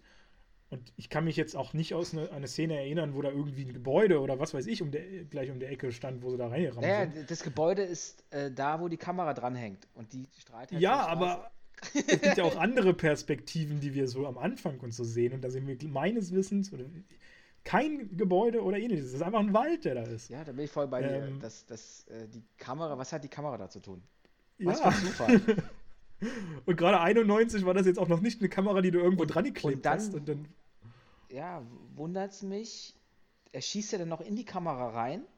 ja, genau. Und wo ist, wo werden aber die Daten der Kamera gespeichert? Muss doch auch um, die- um, der, um die Ecke sein. Ja, Da ja vermutlich. kein 10.000 Kilometer Kabel irgendwo rumliegen. Und ich kann mir jetzt aber auch nicht so ganz vorstellen, dass hier Iron Mans Eltern genau an der Hütte vorbeifahren, äh, von wo aus der Winter Soldier beauftragt wurde. In, und, und dass da äh, er gerade nur auf diese Minute gewartet hat oder so, dass er dann, dass sie da langkommen. Aber ich finde, das ist noch mal, das ist noch nicht mal für mich die unlogischste Szene, sondern die unlogischste Szene im ganzen Film ist die, als Semo bei diesem Russen da antanzt, quasi mit dem Autounfall, ihn dann niederstreckt und in der nächsten Szene baumelt der da an der Wand gef- gefesselt mit Kopf in einem Waschbecken, was sich mit Wasser füllt. Also, Naja, ist ein bisschen Zeit vergangen und so. nee, nee, nee, ich meine, wie schaffst du das alleine, jemanden da so aufzuhängen? So hochzuheben, so, so, so, so befestigen. Nur du mit deinen zwei Händen. Also, ich sag mal, wenn die Größenverhältnisse Ja, eine andere gewesen wäre, aber er war, sagen wir mal, die waren gleich groß ungefähr vom Körperbau. Das schaffst du nicht, den da so ranzubammeln und dann noch oben abzuknoten und so. Naja, mit Hebeleffekten, also sozusagen, du machst das Seil über verschiedene Winden oder sowas fest. du machst das. Nein, Da- du musst, ich fand das musst ja mal- zu viel des Guten. du musst ja nicht mal Winden nehmen, du kannst ja so verschiedene Kanten und Ecken und sowas nehmen. Äh, MacGyver machst hier ihn dann durch, das Seil an den Füßen fest und ziehst ihn dann einfach nur hoch und sowas. Da kriegst du ja schon ein ganz anderes Kräfteverhältnis. Also, ich weiß nicht, das, also das fand ich jetzt gar nicht so unlogisch, diese Szene. Ich fand die schon unlogisch, weil der hängt dann da so an der Wand. Und wie ist da so fest, wo ist der überhaupt festgemacht und äh, diesem kleinen Haus da drinne und wie kriegt das ein Mensch? Ich, ich fand es eher viel beeindruckend, äh, also recht beeindruckend, diese Szene, weil man dann eben auch wieder interessante Foltermethoden dann irgendwie gesehen. Also interessant klingt das vielleicht ein bisschen doof in dem Zusammenhang, ähm, aber, aber äh, schon so ein bisschen diesen Stil von dieser Persönlichkeit ja auch wieder mehr kennenlernen, was der da für, für äh, Ideen hat, eine Person zu foltern. Ich meine, wer kommt denn auf die Idee, jemanden Kopf über Wobei er da auch wieder ein bisschen charmant rüberkommt, indem er sagt, pass mal auf, du machst es ja eigentlich nur für dich, verrat's mir doch, ich werde sowieso rausfinden, dadurch werden halt noch mehr Leute sterben. Aber Hydra ist nun mal Hydra und da wird nichts verraten. Genau. Und, und da ist ja dann quasi auch wieder die Frage, ist er wirklich ein Bösewicht oder will er sich nicht, nicht einfach nur rächen? Oder Ja, ist weil, jeder, sein der sich Handeln, rächt, weil sein Handeln wirklich ihn zum Bösewicht macht. Genau, aber das wollte ich jetzt noch ergänzen. Die Frage, ist jeder, der sich rächt, automatisch ein Bösewicht? Wie gesagt, da bleibe ich bei meiner Meinung, zu welchen Mitteln dann gegriffen wird. Das macht einen Ja. wirklich zum Bösewicht. Äh, ja, das stimmt. Ähm, genau. So, oh Gott, jetzt bin, äh, bin ich wirklich ein bisschen aus dem Konzept raus. Ähm, Ja, wir können auch aufhören, ich reicht doch eigentlich schon. nee, ich hatte schon noch so ein paar interessante Fragen. Das ernst. Tatsächlich, die ich noch äh, äh, raushauen wollte. Und ich habe ja eigentlich auch noch ein paar interessante Fakten, die alle noch gar Ja, nicht dann los hier, haben, komm, Mensch. mach mal. In welche Richtung geht's? Ähm, unter anderem war für mich äh, noch die Frage, Sekunde, ich muss, muss tatsächlich selber erstmal gucken, ähm, was ich noch so auf dem Schirm hatte. Äh, ich hatte mir noch die, die, die Frage gestellt, ähm, Iron Man hat ja selbst auch Waffen exportiert, war ja damit irgendwie auch äh, ja so ein bisschen auf der Seite des Bösen, würde ich jetzt so sagen, auch wenn er das aus einer guten Intention rausgemacht hat. Er wollte Also halt hat es nie, ja dass die Waffen in die falschen Hände kommen. Was aber dann Genau, er passiert wollte es ist. ja, er, er wollte es ja nie. Ähm, mich würde jetzt interessieren, dieser ganze Regierungsaspekt dahinter. Sie, also äh, die, die Regierung ist ja auch für Waffenexporte generell immer bekannt. Alle Regierungen sind das ja mittlerweile. Ähm, sind Waffenexporte besser als die Avengers in dem Fall? Sie wollen die Avengers ja unterjochen ähm, und, und äh, vorsagen, was sie zu tun haben. Aber damit werden die ja zu einer Exportware. Und, genau, und damit werden sie ja zu einer, zu einer Art Waffe auch, die sie ja, also das hatten wir ja auch genau. schon das Thema, äh, die sie ja dann führen. Sind dann in dem Fall, also kann, kann man Waffenexporte mehr rechtfertigen als die Taten der Avengers? Lass mal dein Mikro stehen. emotional ein bisschen auf, aufgeblüht. Ja, jetzt geht's rund hier. Ich, ich finde die Frage irgendwie so ein bisschen. Ja, sie ist ein bisschen schwierig, die Frage, ich weiß. Will darauf gar nicht antworten. Waffenexport. Das, dass du das so vergleichst, okay, und den Bezug da herstellst, dass sie dann auch zur Waffe werden. Ähm, und dann sind wir wieder bei dem Ding, dass ähm, wenn die Waffe, egal welche, in die falschen Hände gekommt oder für irgendwie einen, einen Zweck, zu einem Zweck gelten, der nicht gut ist, ist, ist jeder Waffenexport eigentlich schlecht. Stimmt. Weil eigentlich, warum brauchst du Waffen für was Gutes? So an sich. Ich muss sagen, das finde ich auch so absurd. Und es gibt tatsächlich auch ein Land, Costa Rica hat mittlerweile die Armee komplett abgeschafft, da gibt es keine mehr. Ähm, und gerade in der heutigen Zeit finde ich, gut, hier, wie gesagt, sind wir natürlich in diesem Superhelden-Universum mit außerirdischen Kräften noch bedient. Da ist es immer noch eine ganz andere. Äh, das ist ein anderer Feind. Da, da bist du nicht selber der Feind, genau, die Menschheit. Genau, aber generell bin ich ja irgendwie auch so ein bisschen der Ansicht, okay, wenn jetzt alle ihre Armeen abbauen würden, dann würden einfach viele Konflikte sich von alleine lösen. Wäre, wäre einfach so.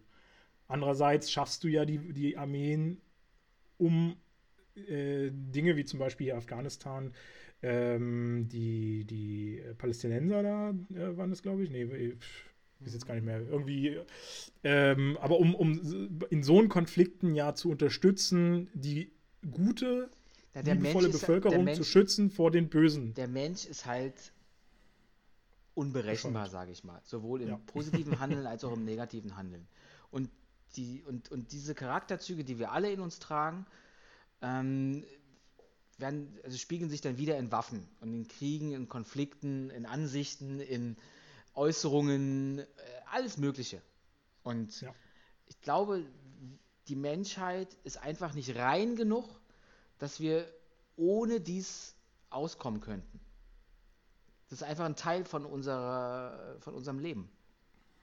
Eben, als wenn sie einfach immer Bösewicht, also nicht Bösewicht, aber es werden sich immer Leute finden, die nicht mit den Gesellschaftsregeln konform gehen äh, und dadurch einen Widerstand schaffen werden, der eben ähm, in, in Zügeln gehalten werden muss, sozusagen.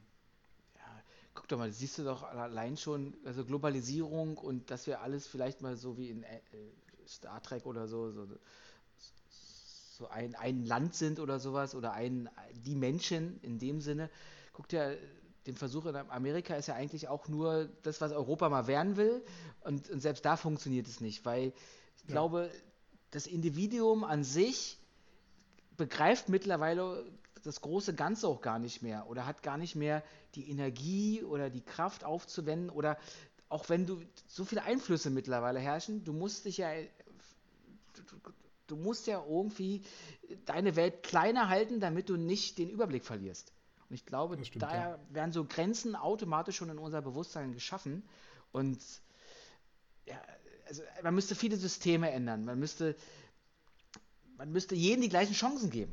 Also diese Ungleichbehandlung, Ungerechtigkeit, die sowieso schon herrscht, weil es Vorteile für die einen gibt und automatisch Nachteile für die anderen und das, das, das, kriegst du, das kriegst du gar nicht mehr hin bei der Masse an Menschen, was sind wir, also sechs Milliarden, acht Milliarden mittlerweile? Das, wir gehen auf die acht Milliarden. das, ist, das ist, das kannst du nicht. Das, ähm, dafür sind die wirklich diese Denkmuster und Strukturen, wenn du auf die Welt kommst, wirst du schon in eine Richtung mehr oder weniger gelenkt.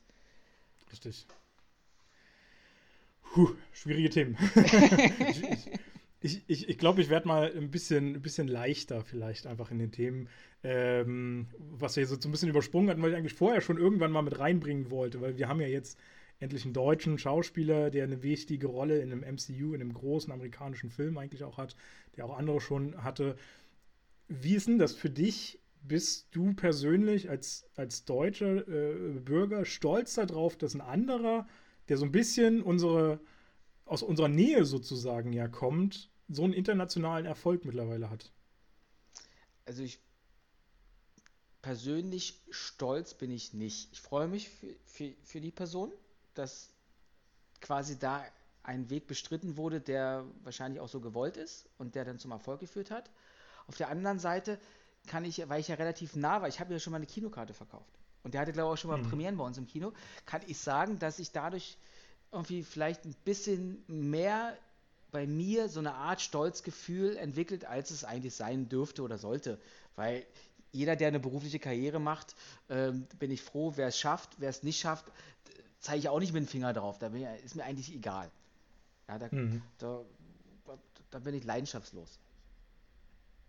Ja, was ja auch ganz, ganz äh, gut ist. Ich meine, viele identifizieren sich ja zum Beispiel mit der Nationalmannschaft im Fußball oder sowas. Da wird halt und, von äh, eigenem Leben, aber finde ich, aus meiner Sicht zu viel reininterpretiert. Nur weil jetzt genau. mein Herzensverein schlecht spielt, heißt es nicht, dass mein Tag dann auch schlecht verläuft oder ich jetzt erstmal eine ganze Woche äh, Stinkstiefel bin oder meinen Frust rauslassen muss. Ganz im Gegenteil, das, ich muss doch da mal von ausgehen, wenn ich äh, Kieler Fan bin und gegen Dortmund spiele im DFB-Pokal gestern, äh, vorgestern, dann ähm, kann es schon mal sein, dass die Kieler rausfliegen, weil sie auch in Quarantäne waren und weil die Dortmunder gerade auch einen Lauf haben und sonst irgendwas. Und wenn es dann 5-0 ausgeht, freue ich mich als Dortmund-Fan. Als Kieler bin ich aber auch nicht, äh, dürfte ich auch nicht unglücklich sein, weil Halbfinale ist Halbfinale für so einen Kieler Verein. Die sind, ja. finde ich, auch mit Glück Stimmt. da reingekommen. Aber das ist Fußball, egal. Was ich eigentlich nur sagen möchte, ist, dass man von sich selber nicht so viel auf andere projizieren sollte. Auch was so Neid angeht oder, oder äh, meistens so lästern oder sowas. Man lenkt dann eher von seinen eigenen Problemen ab, als dass man sich mit sich selber beschäftigt. Ja, nee, also das äh, gerade Neid und so stimme ich dir vollkommen zu, dass man das nicht projizieren soll. Ich finde allerdings schon auch, dass man so ein bisschen auch zeigen oder, oder was heißt zeigen kann. Ich stehe ja jetzt auch nicht da und, und äh, juble oder sowas, weil Daniel Brühl eine neue Rolle in sonst was abgeräumt hat oder sowas. Aber es ist schon irgendwie, finde ich, ein schönes Gefühl zu sehen, insbesondere wenn dann so ein großer Film rauskommt und dann hier auch gezeigt wird, zu sehen, so, ach geil. Okay, dann ist es halt das ist Leidenschaft, so. die da bedient wird. Und dann. Ja. Und, und, ich muss auch sagen, es sind ja nicht, ist, äh, Daniel Brühl ist ja nicht der einzige Deutsche. Aber du glaubst ja, ja gar nicht, äh, wie viele vielleicht Daniel Brühl gar nicht mögen als Schauspieler und sich denken, ja. oh, ey, was, warum muss der die Rolle jetzt spielen und Nödel macht mir den Film kaputt. Kann auch genau in die andere Richtung gehen. Ja, das ist natürlich das Problem wieder mal. Ähm, ich bin ja auch jetzt nicht der große Daniel Brühl-Fan. Ich mochte den jetzt auch noch nie so ganz. Äh, aber trotzdem finde ich es aber sehr sympathisch und, und gönne es ihm irgendwie auch, dass er diesen Erfolg hat. Ähm, genau, ich habe es eben kurz gesagt, wir haben noch zwei weitere Deutsche. Ist dir aufgefallen, wer noch Deutsch ist dort? Mm. Vermute nicht, weil sie nur so ganz kurz zu sehen sind. die sind nur ganz kurz zu sehen. Also die Eltern sind es nicht. Nee. Ähm, ist es die Carter? Die Sharon Carter? Die sieht mir so ein bisschen deutsch nee, aus. Nein, nein. Das ist es aber definitiv auch nicht. Ähm, Tante May ist es aber auch nicht. Nee, wirst du nie drauf kommen. ähm, da kommt dann hau raus. Äh, sagen dir die Namen Laura Dünnwald und Michael Marx was? Ich habe kein Bild vor dem Auge gerade. Das sind die Pro7 Newstime-Sprecher. die, die sind kurz zu sehen. Und eine Sendung da moderiert oder was da?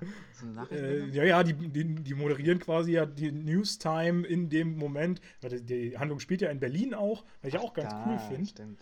Äh, und in diesem Zusammenhang berichten die eben in den Nachrichten äh, über dieses ganze Thema. Ich kann mich an die Szene gar nicht erinnern. So. Nee, ist auch nur so, ist halt, ach, eine Sekunde, zwei Sekunden. Aber jetzt, wo du es sagst, äh, irgendwas, ja, ja, ja, ja, ja. Super ein Film, also, dass da mal so ein kleiner Ausschnitt war. Fand ich, fand ich irgendwie auch so ganz nett und ich muss sagen, das ist bestimmt auch super cool, wenn du als Nachrichtensprecher so auf einmal so aus dem Nichts heraus dann in, in einem so einen Megafilm drin bist. Ich meine, Daniel Brühl, da ist es ja schon irgendwann zu erwarten gewesen, dass der mal in sowas auftaucht. Aber so als, als Michael Marx oder Laura Dünwald, äh, ist doch bestimmt super. Warum nicht heute schon? Ist nicht äh, äh, kindergerecht. Das sind so alte Leute, die da sitzen. ja, genau. Das ist die Jugendkultur sehr bei ProSieben. ähm, ja, das ist mir noch so, so aufgefallen.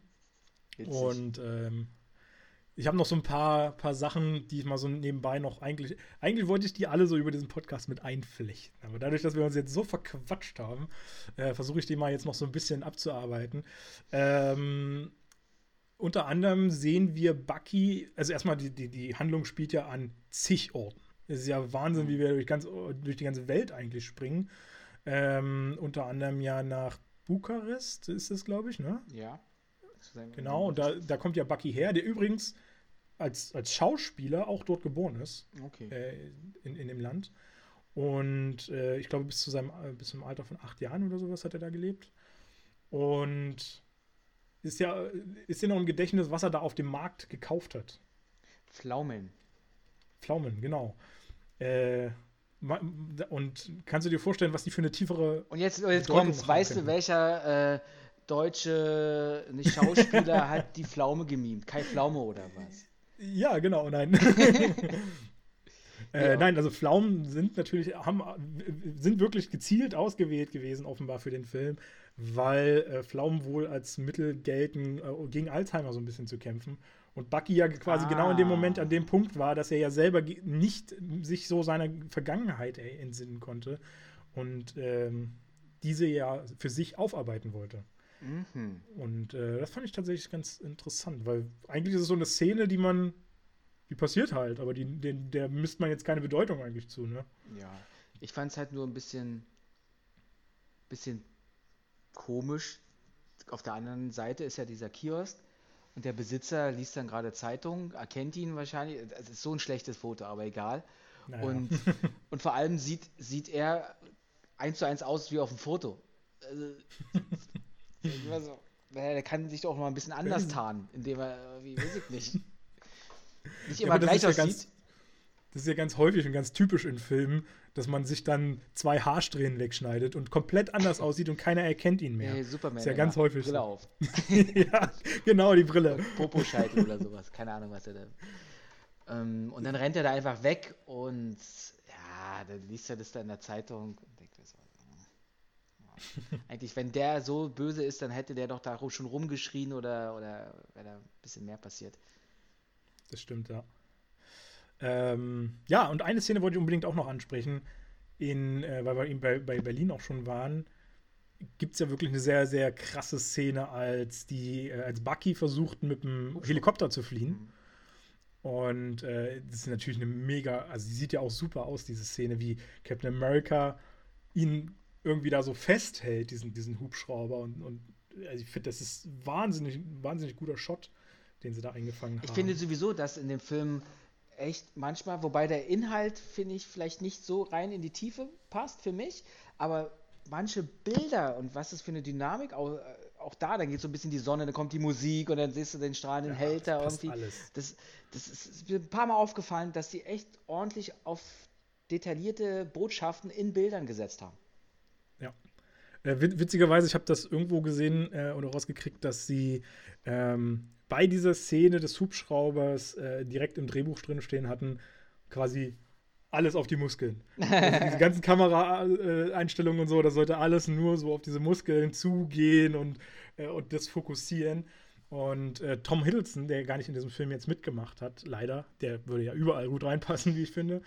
Ähm, aber der hat sich auch, hat auch da, äh, gesagt, dass das auch so seine absolute Lieblingsszene war und äh, hatte wortwörtlich gesagt, I mean Chris Evans does a beat-sap uh, curl with a helicopter. If you don't love that, we can't be friends. So, so dass er sagt, das, das, ist so eine epische Szene. Wenn, wenn du das nicht geil findest, dann musst du das einfach äh, gut finden. Und äh, Evans selber äh, meinte, Uh, that shot is a little bit of beat-sap porn. äh, was ja auch eine sehr, sehr schöne äh, Metapher finde, sozusagen.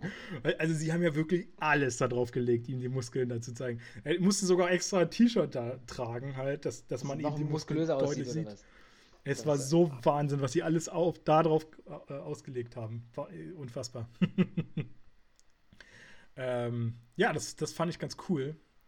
Ähm, was mir, äh, was ich noch rausgekriegt habe, ist, ähm, Robert Downey Jr. bzw. Iron Man trifft sich ja mit der May, als er Spider-Man rekrutiert mhm. und labert mit der so ein bisschen und äh, macht ihr ja auch Komplimente, wenn ich das richtig im Kopf habe, ne? Ja, die, die, die, ich weiß gar nicht, ob er direkt, dieser, wo sie dabei ist, so rumflirtet. Aber ist so dieser Iron Man-Charme wieder, ne, mhm. der da so rauskommt. Aber Peter gegenüber, also Spider-Man, macht ja schon so ein bisschen Andeutung, dass er eine heiße Tante hat. Genommen. Ja. Und einmal sagt er auch äh, irgendwie am Anfang was zu May. Das stimmt. genau. Ich bin nur ein ähm, Mensch. Oder wie sowas sagt sie denn? Wenn ich gewusst hätte, dass es solche Tanten gibt oder es gibt viele Tanten oder irgendwie so. ja. Und äh, witzigerweise äh, passt das ganz gut, weil er war mal mit der Schauspielerin zusammen, mit Marisa Tomei. Ähm, in einem Film aber. Haben, nee, also in einem Film auch. Die haben zwei Filme oder so zusammen ah, okay. gemacht, aber in den 90er Jahren waren die tatsächlich ein Pärchen auch. Ähm, also es passte, passte ganz gut. Aber wen zusammen. hat der jetzt? Oh. oh. Nacharbeiten. Du, ich bin beim, beim Klatsch und Tratsch äh, von diesem ganzen Quark, bin ich echt nicht.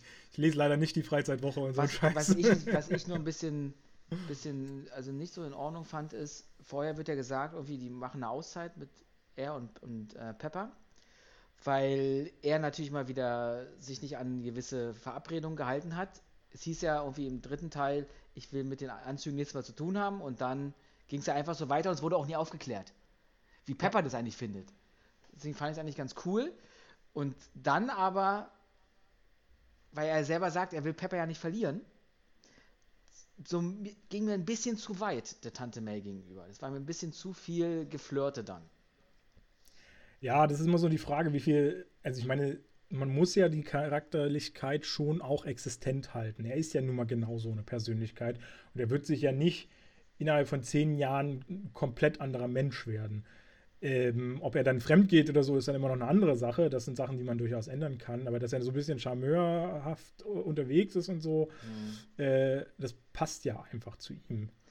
Ähm, von daher sehe ich das gar nicht mal so schlimm, weil wir ich haben find, mittlerweile ich halt, er schon. Ist auf der einen Seite dann halt so ein Arschloch, charakterstark irgendwie, sieht über, kann über gewisse Dinge wegsehen, die ihn auch gar nicht so interessieren. Und auf der anderen Seite, wenn ihm ein Foto gezeigt wird von einem Kind, was gestorben ist, von der Mutti, dann bricht er gleich irgendwie so zusammen. Oder, oder, oder das ist.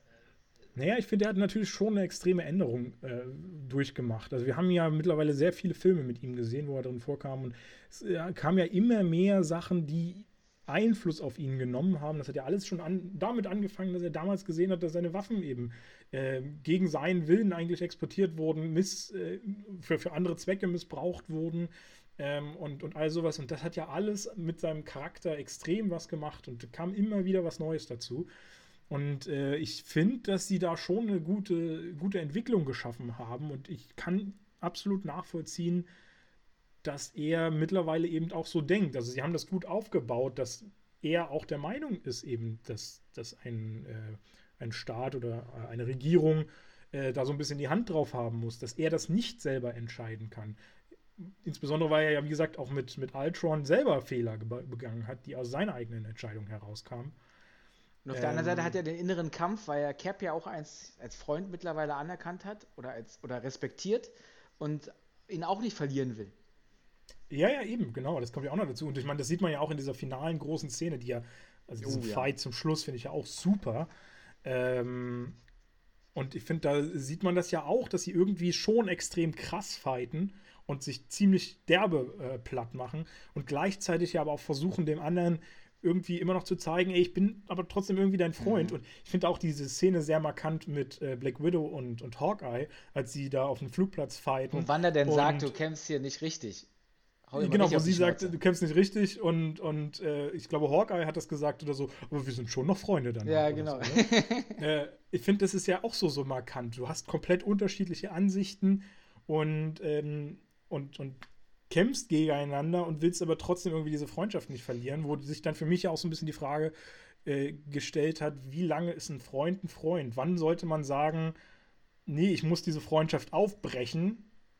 Ähm, zum Beispiel eben, weil mittlerweile die Ansichten, die äh, jetzt auch mit der Corona-Politik sieht man das ja auch, viele sind auf einmal Corona-Gegner äh, und andere wieder äh, befürworten das Ganze. Auch da scheint es ja immer mehr mhm. aufzubrechen, Freundschaften.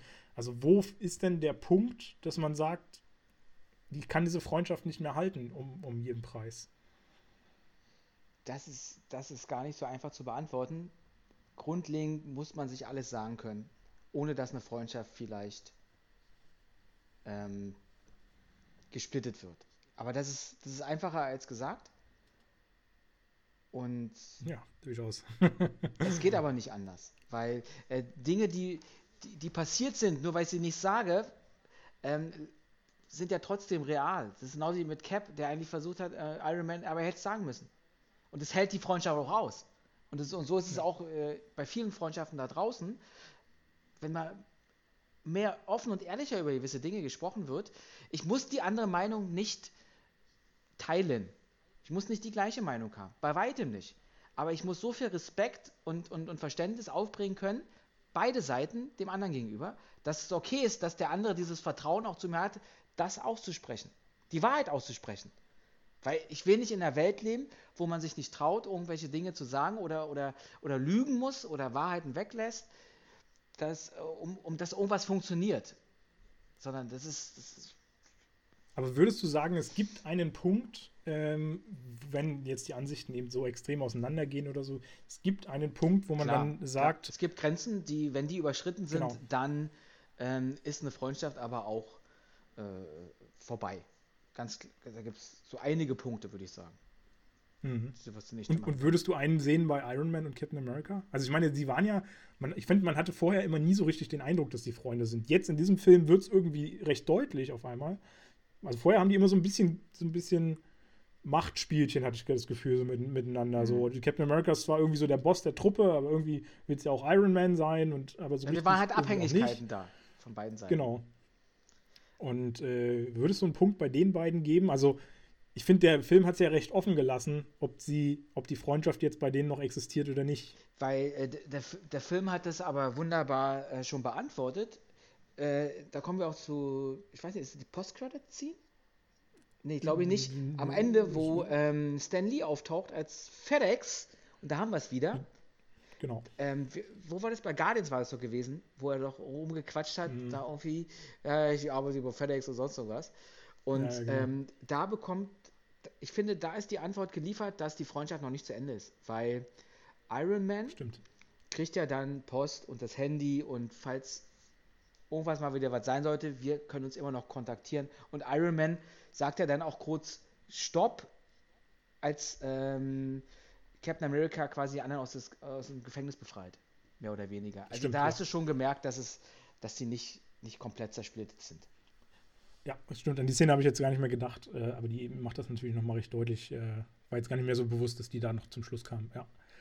Ähm, ich finde, was das ja auch noch so ein bisschen verstärkt ist, ähm, wobei man da jetzt sagen muss, das sollte ganz natürlich so sein. Captain America holt ja erst in diesem Fight zum Schluss, ähm, befreit er ihn ja quasi erst von der Maske und zerstört ja dann seinen Arc-Reaktor. Hm. Äh, was einfach ein, eigentlich auch ein Zeichen sozusagen der, der Freundschaft ist, dass er ihn gar nicht töten will, weil wenn er nämlich die Maske nicht erst abgerissen hätte oder sowas, äh, dann hätte es wohl, äh, soweit ich das mitgekriegt habe, große Probleme gegeben mit ihm, weil er sich zum einen da gar nicht so richtig draus hätte befreien können, zum anderen auch wahrscheinlich keine Luft mehr dann auf Dauer bekommen hätte. Äh, weil der Arc-Reaktor hätte er sich nicht mehr befreien können von dem, von dem Dings, von dem, von dem Anzug, ja. Ah, okay, gut. Ja, dann ist es auch wieder ein Indiz dafür, dass. Und das ist halt auch diese Schwierigkeit, aber macht das erstmal, nicht nur in der Story, dann auch in der Umsetzung, ähm, dass Freunde sich so, also auch realistisch, dass du das wahrnimmst, ja, die meinen es jetzt irgendwie doch ernst und, und, und müssen sich jetzt da wirklich so bekämpfen, als dass sie Feinde sind. Das ist, ja. ich glaube, das kennt man vielleicht aus dem Sport, Boxen oder sowas. Im Ring sind die dann Feinde oder im Fußball.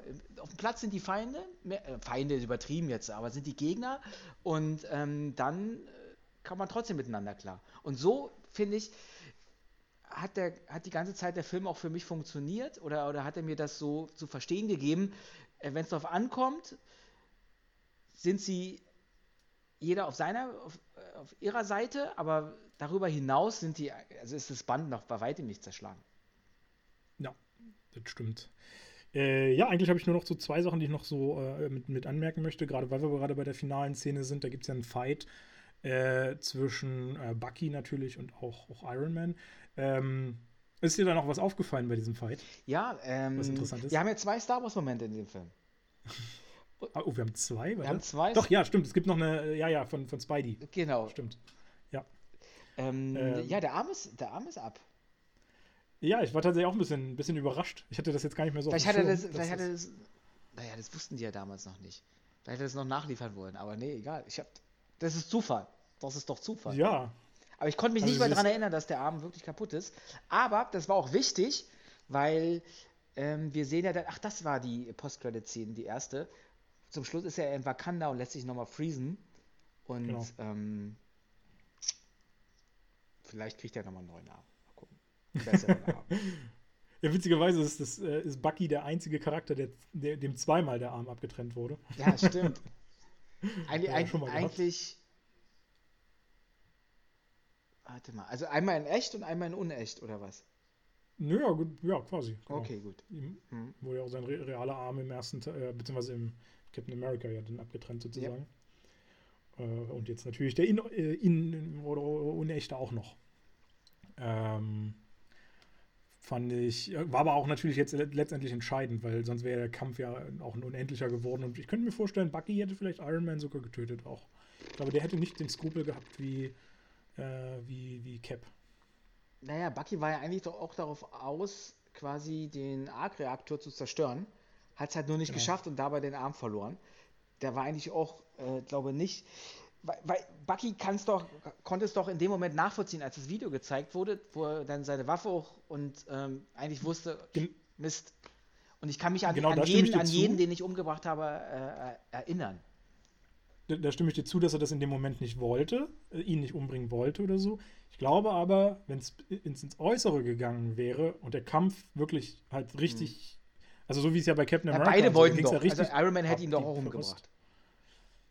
Finde ich. Ja, Iron Man auf jeden Fall. Der hatte ja mehr oder weniger hatte der ja auch einen emotionalen Grund dafür. Kurzschluss.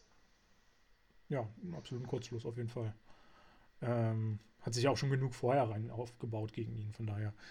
Ähm, aber übrigens ganz interessant bei diesem Fight, ähm, die, die haben sich beide sehr gefreut auf diesen, diesen Fight, also die beiden Darsteller. Und äh, der Bucky-Darsteller, Sebastian Stan, hat wohl äh, dem, dem äh, Robert Downey Jr. einen Tag vorher noch ein Bild geschickt mit seinem äh, Muskeltraining, wie er gerade beim Muskeltraining war. Und irgendwie so gesagt, ey, so, ich freue mich auf unseren Fight morgen. ähm, ist bestimmt auch ganz cool, wenn die da so antreten. Ja. Achso, du hast noch den zweiten Star Wars-Moment Ja, angesprochen. gut. Genau. Das, Ist ja quasi nur eine, eine Erwähnung quasi direkt vom Star Wars, ne? Ist ja direkt auf den Film das, bezogen. da geht es auch um einen AT-AT. Stimmt, ja. Der wurde damit äh, aufgehalten. Stimmt. Ähm, Finde ich übrigens sowieso charmant, das sehen wir in den folgenden äh, Spider-Man-Filmen immer wieder, dass der so eine Verbindung zu Filmen hat. Der haut ja immer wieder irgendwelche Zitate Ja, oder stimmt. ähnliches raus. Äh, und das finde ich immer, immer sehr ganz, äh, ganz cool bei ihm. Ja, so. Äh, vielleicht noch kurz zu den Abspannszenen, weil ich glaube, äh, sonst. Wie kommst ich, du eigentlich mit der, mit der Sharon Carter zurecht? Also die wird ja jetzt quasi auf einmal ummodelliert, habe ich das Gefühl, dass es vielleicht am Anfang gar nicht so geplant war, weil sie war ja eigentlich nur die Aufpasserin von Caps Wohnung, mehr oder weniger. Und jetzt wird sie auf einmal zur Nichte, Cousine oder was weiß ich? Cousine ist das. Cousine von Peggy Carter. Nee, warte mal, muss Nichte sein, weil sie muss ja jünger sein. Ja, als Peggy Carter. genau. Und, und dann küssen die nicht sich auch noch in dem Film. Ja, das fand ich natürlich auch ein bisschen, ein bisschen krass, diesen. Also ich meine, er hat ja nun sehr gehangen an Peggy Carter, wobei wir ja am Anfang auch Vielleicht ist es so wie die Reinkarnation, habe ich mir gedacht, dass sie Peggy einfach Ja. als Charakter auf eine andere Art und Weise ähm, weiterleben lassen wollte, dass Captain America sich nicht so alleine fühlt, sondern irgendwie noch einen Bezug hat und jetzt natürlich dann auch so ein bisschen, aber die Liebesgeschichte ist doch dann vorbei, oder? Die knutschen sich jetzt einmal und in den anderen Filmen wird es doch nie wieder aufgegriffen. Ich glaube auch nicht, dass Das also hat mich halt gewundert. entsinnen, dass das nochmal. Ich konnte mich gar nicht mehr daran erinnern, dass sie überhaupt da äh, sich so nahe kommen. Nee, konnte ich auch nicht. Ist auch, finde ich, relativ überflüssig, ihm da jetzt noch eine Person an die Seite zu stellen oder sowas. Also äh, würde, würde überhaupt gar nichts bringen, so richtig in der, in Ja. der Story. Aber vielleicht war das anders Eher mal geplant äh, oder gab es noch andere Szenen, wo die sich, wo die es vielleicht ein bisschen, bisschen besser erklärt haben. Aber an sich, da war doch mehr getotelt zwischen ihm und äh, Black Widow als zwischen Ja. den beiden. Ja gut, aber mit Black Widow konnte ja nichts mehr werden, weil die ist ja an Hulk vergeben. Ja, wenn der äh, Cap, Cap die Zeit verschläft, frühzeitig zuschlägt. So, so langsam kommen wir an diesen Beziehungstalk. Wer mit wem? Wer könnte Ja. denn und äh, wer, wer, wer mag denn hier wen und so? äh, auch ganz interessant, ja. Lass uns mal noch kurz über das Buch reden. Über das rote Buch mit dem Stern drauf. Ach so. Über die Ja. quasi ähm, über die Löschung des Gehirns zu einem gewissen Punkt, wo er dann wieder ähm, zum Supersoldaten wird. Ähm, Ja. Wenn quasi ich jetzt einen Auftrag bekomme, töte Person X, töte die Person X, komme dann wieder und werde dann wieder resettet. Kann ich mir dann merken, dass ich Person X schon getötet habe? Oder werde ich quasi, auf welchen Punkt werde ich zurück resettet? Naja, er kriegt ja irgendwie immer diese Elektroschocks da, wo die eben dieses Re Reset da äh, bewirken. Den kriegt ja immer den komischen- komischen Helm da dran, dran gesetzt, was das da ist. Ähm, ich glaube, naja, auf welchen Punkt wird man zurückgesetzt? Das ist natürlich eine schwierige Frage. Es wird jetzt nicht so einen Zeitpunkt geben, wo man sagt, okay, du bist jetzt auf dem 8. auf Weil, dem weil Stand er vom 8. sagt ja, er kann sich an jeden, den er getötet hat, erinnern. Mhm. Also was ist das für ein Reset in seinem Kopf? Oder macht es ihn, Na, Im Prinzip wird ja eigentlich nur ein Teil seiner, seines, seines oder macht es ihn nur gefügig, dass er auf einmal wieder funktioniert und dann kommt, die- kommen, die, kommt, kommen die ganzen Erinnerungen dann wieder und dann wird es wieder unterdrückt. Dass es quasi gar nicht irgendwie Erinnerungen löscht, sondern einfach nur dafür sorgt, dass du in dem Moment, wo du es gesagt hast, eine Leere im Kopf hast. Und dann mit der Zeit kommen die Gedanken wieder zurück. Weil ja so eine richtige Lehre kann ja auch nicht da sein, äh, weil er ja trotzdem immer noch ein, ein Profi-Killer, eine Profimaschine sozusagen ist. Und das kommt ja nichts aus, nicht aus dem Nichts. Sowas. Ja, ja, klar. Das, Aber vielleicht, sowas musst du ja schon im na Kopf gut, aber, auch aber haben. die hast, äh, ja, also, Also es ist natürlich schwierig. Es wird wahrscheinlich so, der, der emotionale Part wird wahrscheinlich irgendwie unterdrückt einfach. Ähm, es wird wirklich nur noch stupide, er wird halt wirklich als, als wie, wie wir es hatten, als Waffe oder als, ja, als Soldat, als Maschine hingestellt, die Auf- Aufträge erledigt. Und ähm, ich glaube, das funktioniert einfach, wenn du wirklich diesen ganzen emotionalen Charakter, vielleicht ist das halt einfach diese, im, im Gehirn, gibt es ja so Parts, die wirklich für Emotionen zuständig sind, dass du die ausschaltest. Die haben doch auch gesagt, ähm, dass als er die Eltern umbringt, im Auto so ein Serum findet. So ein Genau. blaues Serum. Habe ich auch überlegt, das ob das doch ein Einfluss hat. Superhelden-Soldaten-Serum. Da wurden doch dann Genau. quasi die Truppen geschaffen. Eigentlich ist doch dann quasi Stark selbst schuld, wenn er damit rumexperimentiert und dass es dann irgendwie auch auf der anderen Seite zu einer Gefahr wird, weil sich Hydra davon bedienen möchte. Naja, womit wir ja wieder bei dem Thema sind, du willst was Gutes schaffen und äh, erzeugst aber was Schlimm Schlimmes dabei. Äh, oder kannst was Schlimmes mit erzeugen, weil irgendwer das missbräuchlich verwenden will. Äh, was ich mich immer gefragt habe, hat Bucky das auch bekommen, das Serum? Das wurde nie gezeigt, glaube ich, oder? Naja, äh, in dem Film ja nicht, weil er war schon Supersoldat. Ja, ja, nee, genau, in dem sowieso nicht. Aber Nee, er hat es ja Ich dann. glaube, das wurde auch- Nee, es wurde nie gezeigt. Das ist ja dann in äh, Captain America 2 oder so, taucht es ja so ein bisschen auf als Rückblick, genau. dass er da dann. Ähm, beziehungsweise in Captain America aber- 1 wurde ja eigentlich schon gesagt, als er gefangen genommen wurde, dass Experimente an ihm gemacht wurden. Deswegen Stimmt, hat er, den, ja, deswegen hat er ja- den Tod ja, ja. überlebt. Also den, nicht den Genau. Tod überlebt, sondern den Absturz. ein Absturz, ja. Ja, ja, stimmt, jetzt wo du sagst, naja, der wird das wahrscheinlich auch drin haben. Ähm, sonst würde das alles nicht so funktionieren auch. So, und jeder wird sich wahrscheinlich doch Gedanken gemacht haben, wie kommt man auf die Idee, irgendwelche Wörter zu nehmen? Warum nimmt man irgendwelche Wörter, um jemanden zu resetten? Das ist wie so ein bisschen kurios tatsächlich. Und warum ausgerechnet diese Wörter vor allem? Ja, und ich kann dir sagen, bei den Zahlen ist es das Geburtsjahr von Bucky. Es kommt die 17 vor, es kommt die 1 vor Ah, und die okay. 9. Das ist 1917 ist der geboren, der Bucky. Ah, Das lässt sich dadurch erklären. okay. Bisschen umständlich, aber das soll die Intention dahinter sein. Das Wort Güterwaggon, sag ich Mhm. mal, hat ja auch wieder was Historisches zu bedeuten, weil er ja abgestürzt ist von einem Güterwaggon. Richtig. Äh, Heimkehr können wir vielleicht damit definieren, dass es was mit dem Spider-Man zu tun hat oder sowas. Das, weil das ja der nächste Film ist oder der Titel des nächsten Films. Homecoming. Wobei dann, dann, natürlich die Frage ist, wo ist der Bezug jetzt Ja. dann zu, Gar zu nicht, ihm? Also gar ich nicht. das ist meine, dann einfach nur so, genau. so entstanden am, am Schreibtisch wahrscheinlich und haben sich überlegt, was machen wir. Aber was die anderen so wirklich zu tun haben, Tagesanbruch kann ich mir vorstellen, hat was mit Hulk zu tun, weil Tagesanbruch heißt, Mhm. die Sonne geht gleich wieder auf oder, wie, oder sonst irgendwas. Ich kann mir vorstellen, Unter- dass der Schmelzofen was mit Iron Man zu tun hat, eventuell. Dass so Mhm. der Metall da äh, Ähm, gütig könnte ich mir vorstellen, dass es vielleicht Captain America damit gemeint ist oder sowas. Und, und, und Sehnsucht, vielleicht mit Black Widow oder so, weiß ich nicht, dass sie die Sehnsucht hat nach irgendwie einem anderen Leben und, und oder sonst irgendwas. Aber.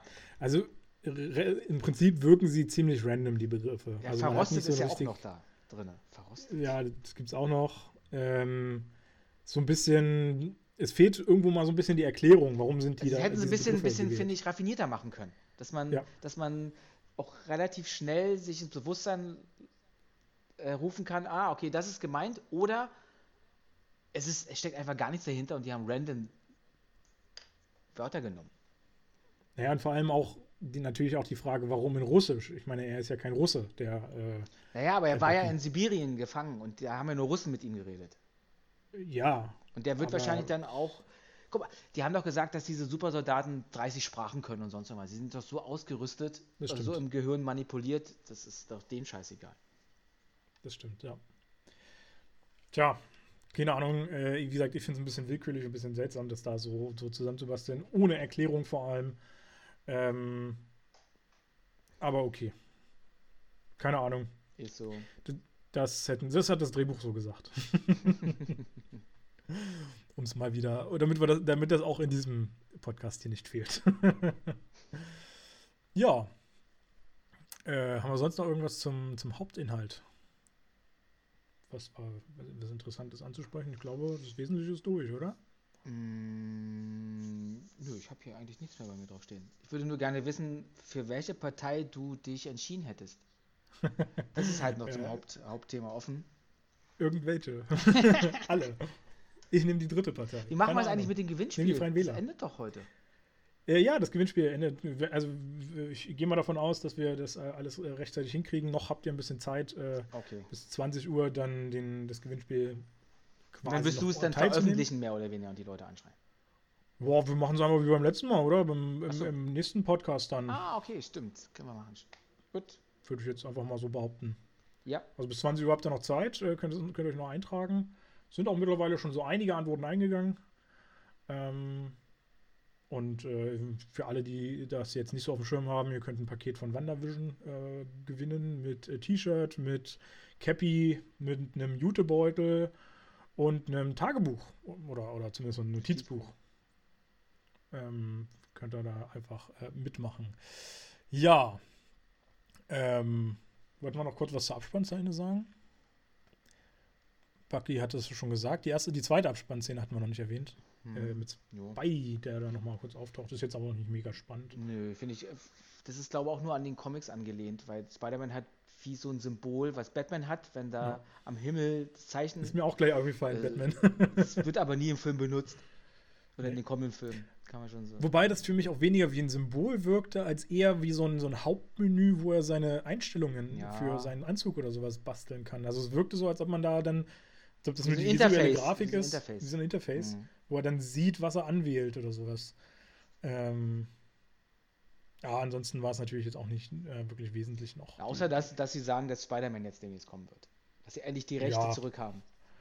Was ja zu erwarten, was ja zu erwarten war. Ne, die Rechte haben sie noch nicht vollständig zurück, ah, okay. also sie sind schon noch Ach, bei Sony. Noch geteilt damals.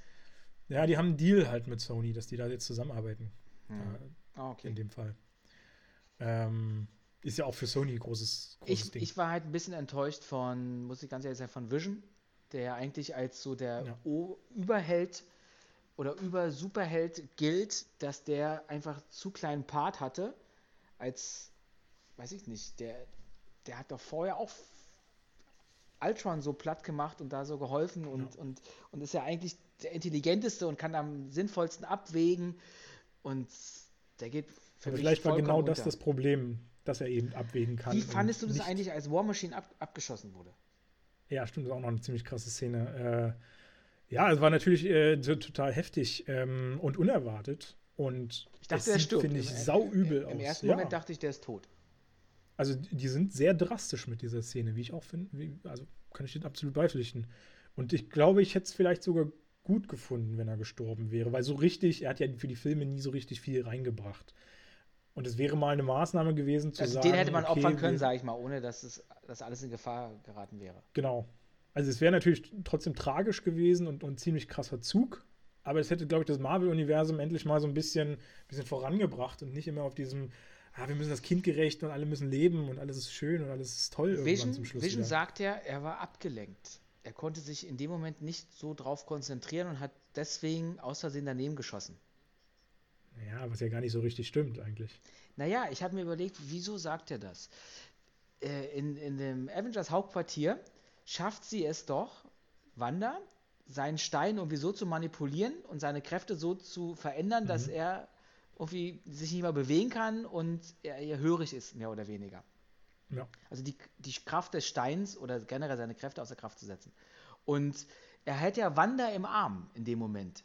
Und, und, mhm. und er zeigt da auch so menschliche Züge. Irgendwie, wir haben gerade gegeneinander gekämpft und ähm, eigentlich habe ich mich ja entschieden für die andere Seite, aber so wirklich ja auch nicht und war deswegen vielleicht abgelenkt, weil äh, so seine Menschlichkeit daraus äh, rauskam, dass er halt auch so Gefühle vielleicht so ein bisschen gezeigt hat oder weil die, er und sie, da geht ja noch was. Ja, aber das ist halt immer die Frage, kann er überhaupt abgelenkt werden? Kann er überhaupt Gefühle ja, ja, wahrscheinlich, wahrscheinlich schon, dass der in dem Moment irgendwie eine Beziehung zu Wanda aufgebaut hat, die vorher nicht da war und er rein als Objekt nicht mehr, sondern da, das hat sich gefüllt mit etwas. Weil er sagt ja selber, er, er, er, muss sich besser kennenlernen, der Stein ist immer neu, er muss, es, muss, äh, er muss das mehr herausfinden, wer er eigentlich selber ist. Ich finde es halt immer noch ein bisschen mager dazu sagen, er ist abgelenkt gewesen, weil letztendlich hat er ja natürlich exakt auf Falcon geschossen. Klar. Ich meine, du kannst natürlich so einen so Strahl oder sowas, das, äh, er kann ihn ja nicht im Nachhinein beeinflussen. Hm. Es ist natürlich ein bisschen, er hätte ein bisschen vielleicht darauf achten müssen, okay, dahinter ist noch hier eine, eine, eine potenzielle äh, Figur, hm. die ich treffen könnte, wenn irgendwas passiert. Das, ja, sowas hätte man vielleicht sagen können, hätte er im Blick haben müssen, aber Finde ich auch ein bisschen mager. Also letztendlich ist ja keiner so richtig daran schuld. In dem Moment habe ich mir auch die Frage gestellt, Alter, die flüchten jetzt mit so einem Quinjet und du hast zwei Ironman-Anzüge hinter dir, die könnte ich doch locker aufhalten. Wie lösen sie das jetzt? Und dann ja. so, äh, Vision, schieß mal hier. Und, und dann der, ich finde, der Hawkeye ist so richtig stark geworden, irgendwie. Das stimmt. Was der für Fähigkeiten hat und, und, und, und Möglichkeiten mittlerweile, das, dass der das dann so abhalten, naja, okay, es ist halt so, wie es ist. Müssen wir so hinnehmen. ja, aber wie, also wie gesagt, ich fand die Szene sehr, sehr krass. Also wie der da aufgeschlagen ist, wow. Das, äh, ja, da zeigt, es, da ja zeigt es halt auch, dass endlich mal dieser Kollateralschaden bei denen auch selber passiert. Ja. Also sonst siehst du es ja immer nur, dass ein bisschen Blut an der Backe ist oder ein paar blaue Augen, aber sonst war ja, oder ja, mal. Gerade auch, weil man ja noch gesehen hat, so Iron Man versucht, ihn noch irgendwie zu retten und schnell hinterher zu fliegen. Und dann ist natürlich als Marvel-Fan die Assoziation sofort da, ja, pff, kurz vorm Ende oder sowas, also einen halben Meter vorm Boden fängt dann irgendwie noch auf ja. oder so ein Scheiß. Aber wie Hawkeye dann, dann drastisch äh, wegschießt. Es tut mir leid, wupp. Witzig gemacht. Ja, gut, ich meine, da kommt dann immer wieder so dieses Ding, äh, wenn du von diesen, äh, äh ich hab vergessen, wie das Ding hieß, diese, diese Waffen, ähm, wenn du davon getroffen wirst, dass du dann irgendwie nie so richtig Schaden ab, äh, nimmst, finde ich auch immer ein mhm. bisschen seltsam, aber äh, naja, okay. Ja. Übrigens wollte Iron Man eigentlich, äh, äh, also der sollte ursprünglich gar nicht so eine große Rolle haben, wie er jetzt hier in diesem Film hatte. Der mhm. hatte ursprünglich war nur an, angedacht, irgendwie drei Wochen äh, Drehzeit oder so mit ihm. Also deutlich äh, weniger. Er wollte dann mehr haben. Ähm, und daraufhin hatte der CEO Ike Perlmutter heißt der, äh, von, von Marvel, der CEO, gesagt, nö, wenn du jetzt hier so ein bisschen rumstinkst sozusagen, kriegst du halt gar nichts. Und die wollten ihn dann komplett rausschreiben aus dem, aus dem ganzen Film. Okay. Wäre der Film vorstellbar gewesen ohne Iron Man? Ja, nicht was, was so diese Konfliktbildung angeht. Es wäre schwierig gewesen. Wobei, man hätte das auch mit, an, mit die anderen Charaktere. Ich finde halt einfach, weil du es ja selber gesagt hast, die, der Kopf der Avengers sind eigentlich Steve Rogers und Tony Stark. Ja. Und, und die beiden, wenn die das verkörpern, dann ist es auch am authentischsten. Also ich finde, es hätte nicht so gut funktioniert. Gerade auch nicht mit Vision und Wanda, die sind noch zu neu. Da, da kannst du dich als Publikum nicht so identifizieren mit. Das, das, die ganze Entwicklung der beiden ist. Vor allem sind es ja auch die, von denen wir am meisten gesehen haben. Ich meine, für ja. beide haben wir drei Filme bekommen plus die Ergänzungen in den mhm. ganzen ähm, Avenger-Filmen und ähnlichem. Äh, so viel kennen wir einfach von keinem anderen. Das stimmt.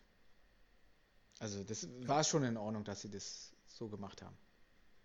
Also wäre wär krass geworden ohne, ohne Iron Man auf jeden Fall. Ähm, von daher war es schon die richtige Entscheidung. Aber dann wäre es doch eher wieder ein Captain America geworden. Und so ist es ja mehr ein Avengers. Deswegen Wahrscheinlich hat, jetzt schon, hat, hat, hat den Russo-Brüdern jetzt schon in den Fingern so gekribbelt, oh, wir wollen endlich die letzten beiden Teile machen ja, ja. und oh, jetzt machen wir nochmal so ein Vorgeplänkel. Letztendlich sieht man ja auch, dass sie damit also fast mehr die in Infinity War und Endgame aufbauen, als alle anderen Filme es eigentlich so schaffen. Also so viel wie da reinfließt an, an bringt zwar das MCU selbst, also dieses ganze übergalaktische, nicht so richtig weiter. Da kriegen wir jetzt nichts Neues. Nö, stimmt. Aber zumindest was diese Beziehungen untereinander und so angeht und wie das alles funktioniert und wer dann wohin muss und, und seine Wo, Aufgaben. Wobei die, die es ja auch mit Captain America 2 geschafft haben, mal so, so ehrliche, grundsolide Handarbeit, was so Superheldenfilme angeht, zu machen. Und jetzt haben sie es auch wieder versucht. Für mich reichte es jetzt nicht aus. Dafür war der Inhalt irgendwie für mich am Thema so ein bisschen vorbei. Aber an sich merkst du, diese Bodenständigkeit ist weiterhin gegeben. Aber man muss immer denen auch gut halten, sie versuchen immer noch auch viel ohne äh, CGI zum Beispiel mit reinzubringen. Das finde ich auch immer wieder ganz stark. Ähm, auch wenn es natürlich bei so einem Film dann irgendwann einfach schwer wird. Also ihr Motto war schon zu sagen, wir machen alles, was geht, ohne CGI. Überall, wo es aber notwendig ist, nutzen wir es halt. Äh, erinnerst du dich zum Beispiel an diese Szene der Verfolgungsjagd mit Black Panther und so? Irgendwann schnappt sich Im doch Tunnel, ähm, im Tunnel da, genau, irgendwann schnappt sich doch äh, Bucky so ein Motorrad, mhm. äh, wo er quasi in einem ja, Atemzug ja, da einen vom Motorrad runter Genau, und das ist tatsächlich ein richtiger Stunt. Also das ist nicht irgendwo äh, nachgemacht mit CGI oder so. Ähm, das haben die schon, schon professionell wirklich aufgezogen. Und, und sowas funktioniert in sowas gut aus. Hm. Also ich bin auch wirklich immer noch ein großer Verfechter von klassischen Stunts. Ich finde, der hat auch ein paar Schwächen, der Film. Können wir dann zum, zum Endfazit. Weil ja. allein was Semo angeht, dass er so viele Möglichkeiten hat, an alles so ranzukommen und seinen Plan innerhalb eines Jahres da umzusetzen und ähm, als er auch den Psychiater da wie tötet und dann selber da reinkommt bis zu Bucky, äh, nein, die nehmen naja, doch nicht um Psychiater aus dem Nichts, sondern die werden doch die Person schon kennen und dann schafft er das alles. Und dann in dem Moment geht dann seinen, seine Elektrobombe da hoch und, und, und das ist alles so. Also reinweg mit den Möglichkeiten würde ich ja noch ergänzen, ist schon ein bisschen nachvollziehbar. Das kriegen wir aber ja erst dann in äh, jetzt The Falcon ja, and the Winter genau. Soldier das, gesehen. Das bleibt der, bleibt der Film halt, die Frage muss man sich stellen, wenn man sich das anguckt, weil für mich ist es ein, ein popliger, einfacher Mensch. Isaiah. Mit, mit, mit, mit keinen wirklichen Fähigkeiten. Der hat halt ein paar gute Gedankenzüge und er schafft es aber eins zu eins. Okay, er ist meinetwegen auch ein Soldat mal gewesen oder, oder kennt sich auch in Kampfkunst ein bisschen aus. Aber an sich, äh, wie schafft er das da so einen Einfluss zu nehmen? Ja. Kann ich, äh, ja, kann ich die Serie gucken, dann wisst ihr es. genau. das, das äh, ist hier einfach noch ein bisschen offen gehalten und ähm, ja. An der Stelle noch zu lückenhaft. So, ich glaube, wir haben sehr, sehr viel jetzt wieder darüber gesprochen. Mehr als wir dachten. Angedacht. Ich glaube, wir kommen mal so ein bisschen zum, zum Schluss. Äh, ich werde noch mal ganz kurz ein äh, Fazit von mir ausbringen. Äh, ich bin, war damals sehr begeistert schon von dem Film. Ich bin auch jetzt wieder total begeistert gewesen. Ähm, und ich glaube, das hat man auch bei uns jetzt bei diesem Podcast angemerkt. Dass, ich glaube, bei dir wird es relativ ähnlich sein. Weil einfach diese ethischen Fragen viel Potenzial bergen, darüber zu sprechen einfach. Dass man wirklich viele Themen hat, wo man auch sehr, sehr unterschiedlicher Meinung sein kann, trotzdem immer wieder so ein, relativ zum ähnlichen Fazit auch kommen kann. Und es gibt so viele Diskussionsfragen in, in diesem ganzen Film. Ähm, dass es irgendwie das einfach spannend gemacht hat, sich darüber zu unterhalten und man auch gar nicht so diesen Mega-Bösewicht brauchte und gleichzeitig es trotzdem geschaffen hat, mit Semo irgendwie eine, eine, eine, Figur zu schaffen, die einfach nur intelligent ist, quasi. Also die wirklich durch Intelligenz glänzen kann und, ähm, und, und es schafft, eine so krasse Struktur wie die Avengers halt zu spalten. Ich meine, das schafft kein anderer Bösewicht. Und da ist jede Macht. Ähm, also ich finde, physische Macht ist immer noch langweiliger als, als psychologische Macht. Ich sehe gerne Filme, wo es um psychologische Macht geht. Und das, finde ich, macht der Film super. Er hat ja so einen Plan geschmiedet und hat ihn dann eins zu eins auch äh, mehr oder weniger umsetzen können mit relativ äh, soliden Mitteln, sage ich mal. Ja. Und, und da bin ich auch voll bei dir, dass die geistige Kraft eigentlich die physische, also bei weitem überlegen ist. Und trotzdem kann ich dem Film das nicht so ganz abkaufen, was er eigentlich inhaltlich bezwecken möchte, aber dass mal so ein Diskussionsbedarf äh, entsteht, wenn man rausgeht und zwei unterschiedliche Meinungen haben kann oder wie du so hin und her gerissen ist, weil irgendwie, ich finde, man macht sich aus meiner Sicht ein bisschen zu leicht, wenn man sagt, okay, ich kann den einen verstehen, ich kann den anderen verstehen, man aber man sollte sich schon entscheiden können, denn. Und da muss man auch Abstriche machen von einer Seite. Das ist, ist dann leider so. Weil ich finde, das suggeriert der Film auch, dass man sich mal entscheiden kann und darf. Und nicht so, ja, ich habe das gehört, ich habe das gehört, ja, und dann kommen wir aber auch nicht weiter. Und der Film würde ja auch nicht weiterkommen, wenn die sich die ganze Zeit im Kreis drehen würden. Oder, oder, oder, oder sonst irgendwas, ja. Sondern da, da muss im Superheldenfilm müssen Konflikte her. Deswegen macht es der Film vielleicht sich auch zu einfach, weil er den Konflikt so schnell einfach darstellt, ohne so in die Tiefe zu gehen, wie wir es machen. Weil wenn du es dir schwerer machst, wird es, fällt es dir nicht so einfach, wieder auf äh, eine Seite zu gehen vielleicht. Ja? Aber für mich war es halt nur wichtig, sich wirklich für eine Seite zu entscheiden, weil der Film irgendwie auch für mich dieses Potenzial hat, zu sagen, pass mal auf, für welche Seite bist du denn jetzt eigentlich? Und aus der Kontroverse heraus dann vielleicht sogar seine Meinung noch zu ändern oder das alles viel, viel, viel größer zu sehen. Und das hat einfach Spaß gemacht. Plus die gute Unterhaltung, optisch mal wieder ein Highlight. Und die ganzen Superhelden in sich stimmig, jeder hatte so seinen Part. War mir vielleicht ein bisschen zu viel Iron Man dabei, aber wenn man Iron Man mag und den Konflikt mit, mit, äh, mit Captain America, dann war es wieder stimmig. Also die Russos sind schon gute Filmemacher. Und es ist natürlich krass, mal mit so vielen Stars allein schon umzugehen. Also auch, auch wenn wir weit weg vom, vom Film bleiben und uns wirklich nur die Persönlichkeiten dahinter angucken, es ist ja ein Name größer als der andere, der da auftaucht ähm, die zum Teil natürlich auch erst durch das MCU dann so groß wurden. Aber so ein Film macht ja auch positive Stimmung. Wenn du so viele Stars ja. hast, du weißt, hast du Action-Szenen dabei und dann vielleicht sogar mal einen, einen Superheldenfilm, der auch mal andere Fragen aufwirft, als irgendwie immer nur so gut gegen böse. Aber wobei, es ist ja eigentlich gut gegen gut irgendwie so ein bisschen, ja. Also dann in ist dem es, Fall, ja. weil sie sich ja selber sie, zerfleischen. Sie haben ja beide positiv, also beide Seiten positive Intentionen hinter ja. ihrer Handlung und die und die schaffen sie ja auch deutlich zu machen durchaus. Äh, es sind halt nur unterschiedliche Herangehensweisen, die ja dann zu diesem Konflikt führen und, und unterschiedliche Voraussetzungen. Ja, cooler Film, auf jeden Fall. Kann ich immer wieder empfehlen. Habe ich mir auch Großartig. sehr gerne angeschaut. Ja. Äh, also ich hatte auch richtig Vorfreude schon, schon im Vorhinein drauf, äh, den endlich besprechen und, zu können. Und wie verhält sich mit deiner Freu Freude bezogen auf den nächsten Film? Das äh, wollte ich dich gerade fragen. das hast du mir wieder vor, vorweggegriffen. Ähm, äh, was hatten wir als nächstes? Ach, äh, Black Panther, ne? Black Panther. War ja der nächste. Genau. Black Puma. Sie ist nicht ganz so groß. Sie ist eher klein. Also ich habe ihn wirklich nicht, nicht in so guter Erinnerung irgendwie, aber ich bin gespannt, wie er mir jetzt gefällt. Vielleicht sieht man ja. noch einiges mehr, was man vorher nicht gesehen hat, oder kann es jetzt anders interpretieren. Mal schauen.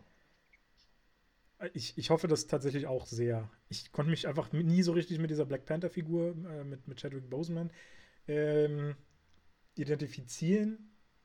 Ich weiß nicht, ich fand ihn jetzt auch Es gibt für mich so halt einen Knackpunkt im ganzen Film, der ihn für mich versaut hatte damals. Auch wenn es irgendwie ein bisschen unfair ist, sich auf eine Sache nur so zu konzentrieren. Aber das hat mir diese, diese, diesen Mythos, der da irgendwie so versucht wurde aufzubauen, der hat, der hat für mich dann nicht mehr funktioniert. Und mal gucken, ob das immer noch so ist. Ja, also sind wir mal sehr gespannt äh, und äh, was du uns da verrätst, was das dieses Element ist, was dir da äh, den Film ist immer nicht, so versaut ähm, Vibranium. ähm, ja, also mal gucken. Nächste Woche äh, Black Panther auf der Liste. Äh, ich bin, wir sind beide sehr gespannt. Und äh, ja, wir hoffen, dass ihr auch gespannt seid und dann beim nächsten Mal auch wieder mit einschalten werdet. Ähm, hoffentlich und äh, wahrscheinlich nächstes Mal auch wieder ein bisschen kürzer. Diesmal ist doch wieder echt lang geworden. Und ähm, wir, wir wünschen euch auf jeden Fall noch eine wunderschöne Woche. Wie gesagt, macht noch am äh, Gewinnspiel, nehmt noch am Gewinnspiel teil. Äh, es wird äh, bestimmt auch bald wieder eins geben. Äh, Auslosung dann bei Black Panther. Vielleicht auch wieder in einer größeren Zusammensetzung. Ja, noch irgendwelche Worte zu sagen, Basti? Nein, tschüss, schöne Woche. Bis nächste Woche. Bis Klar, bis nächste Woche, schöne Woche und bis demnächst in diesem Kino.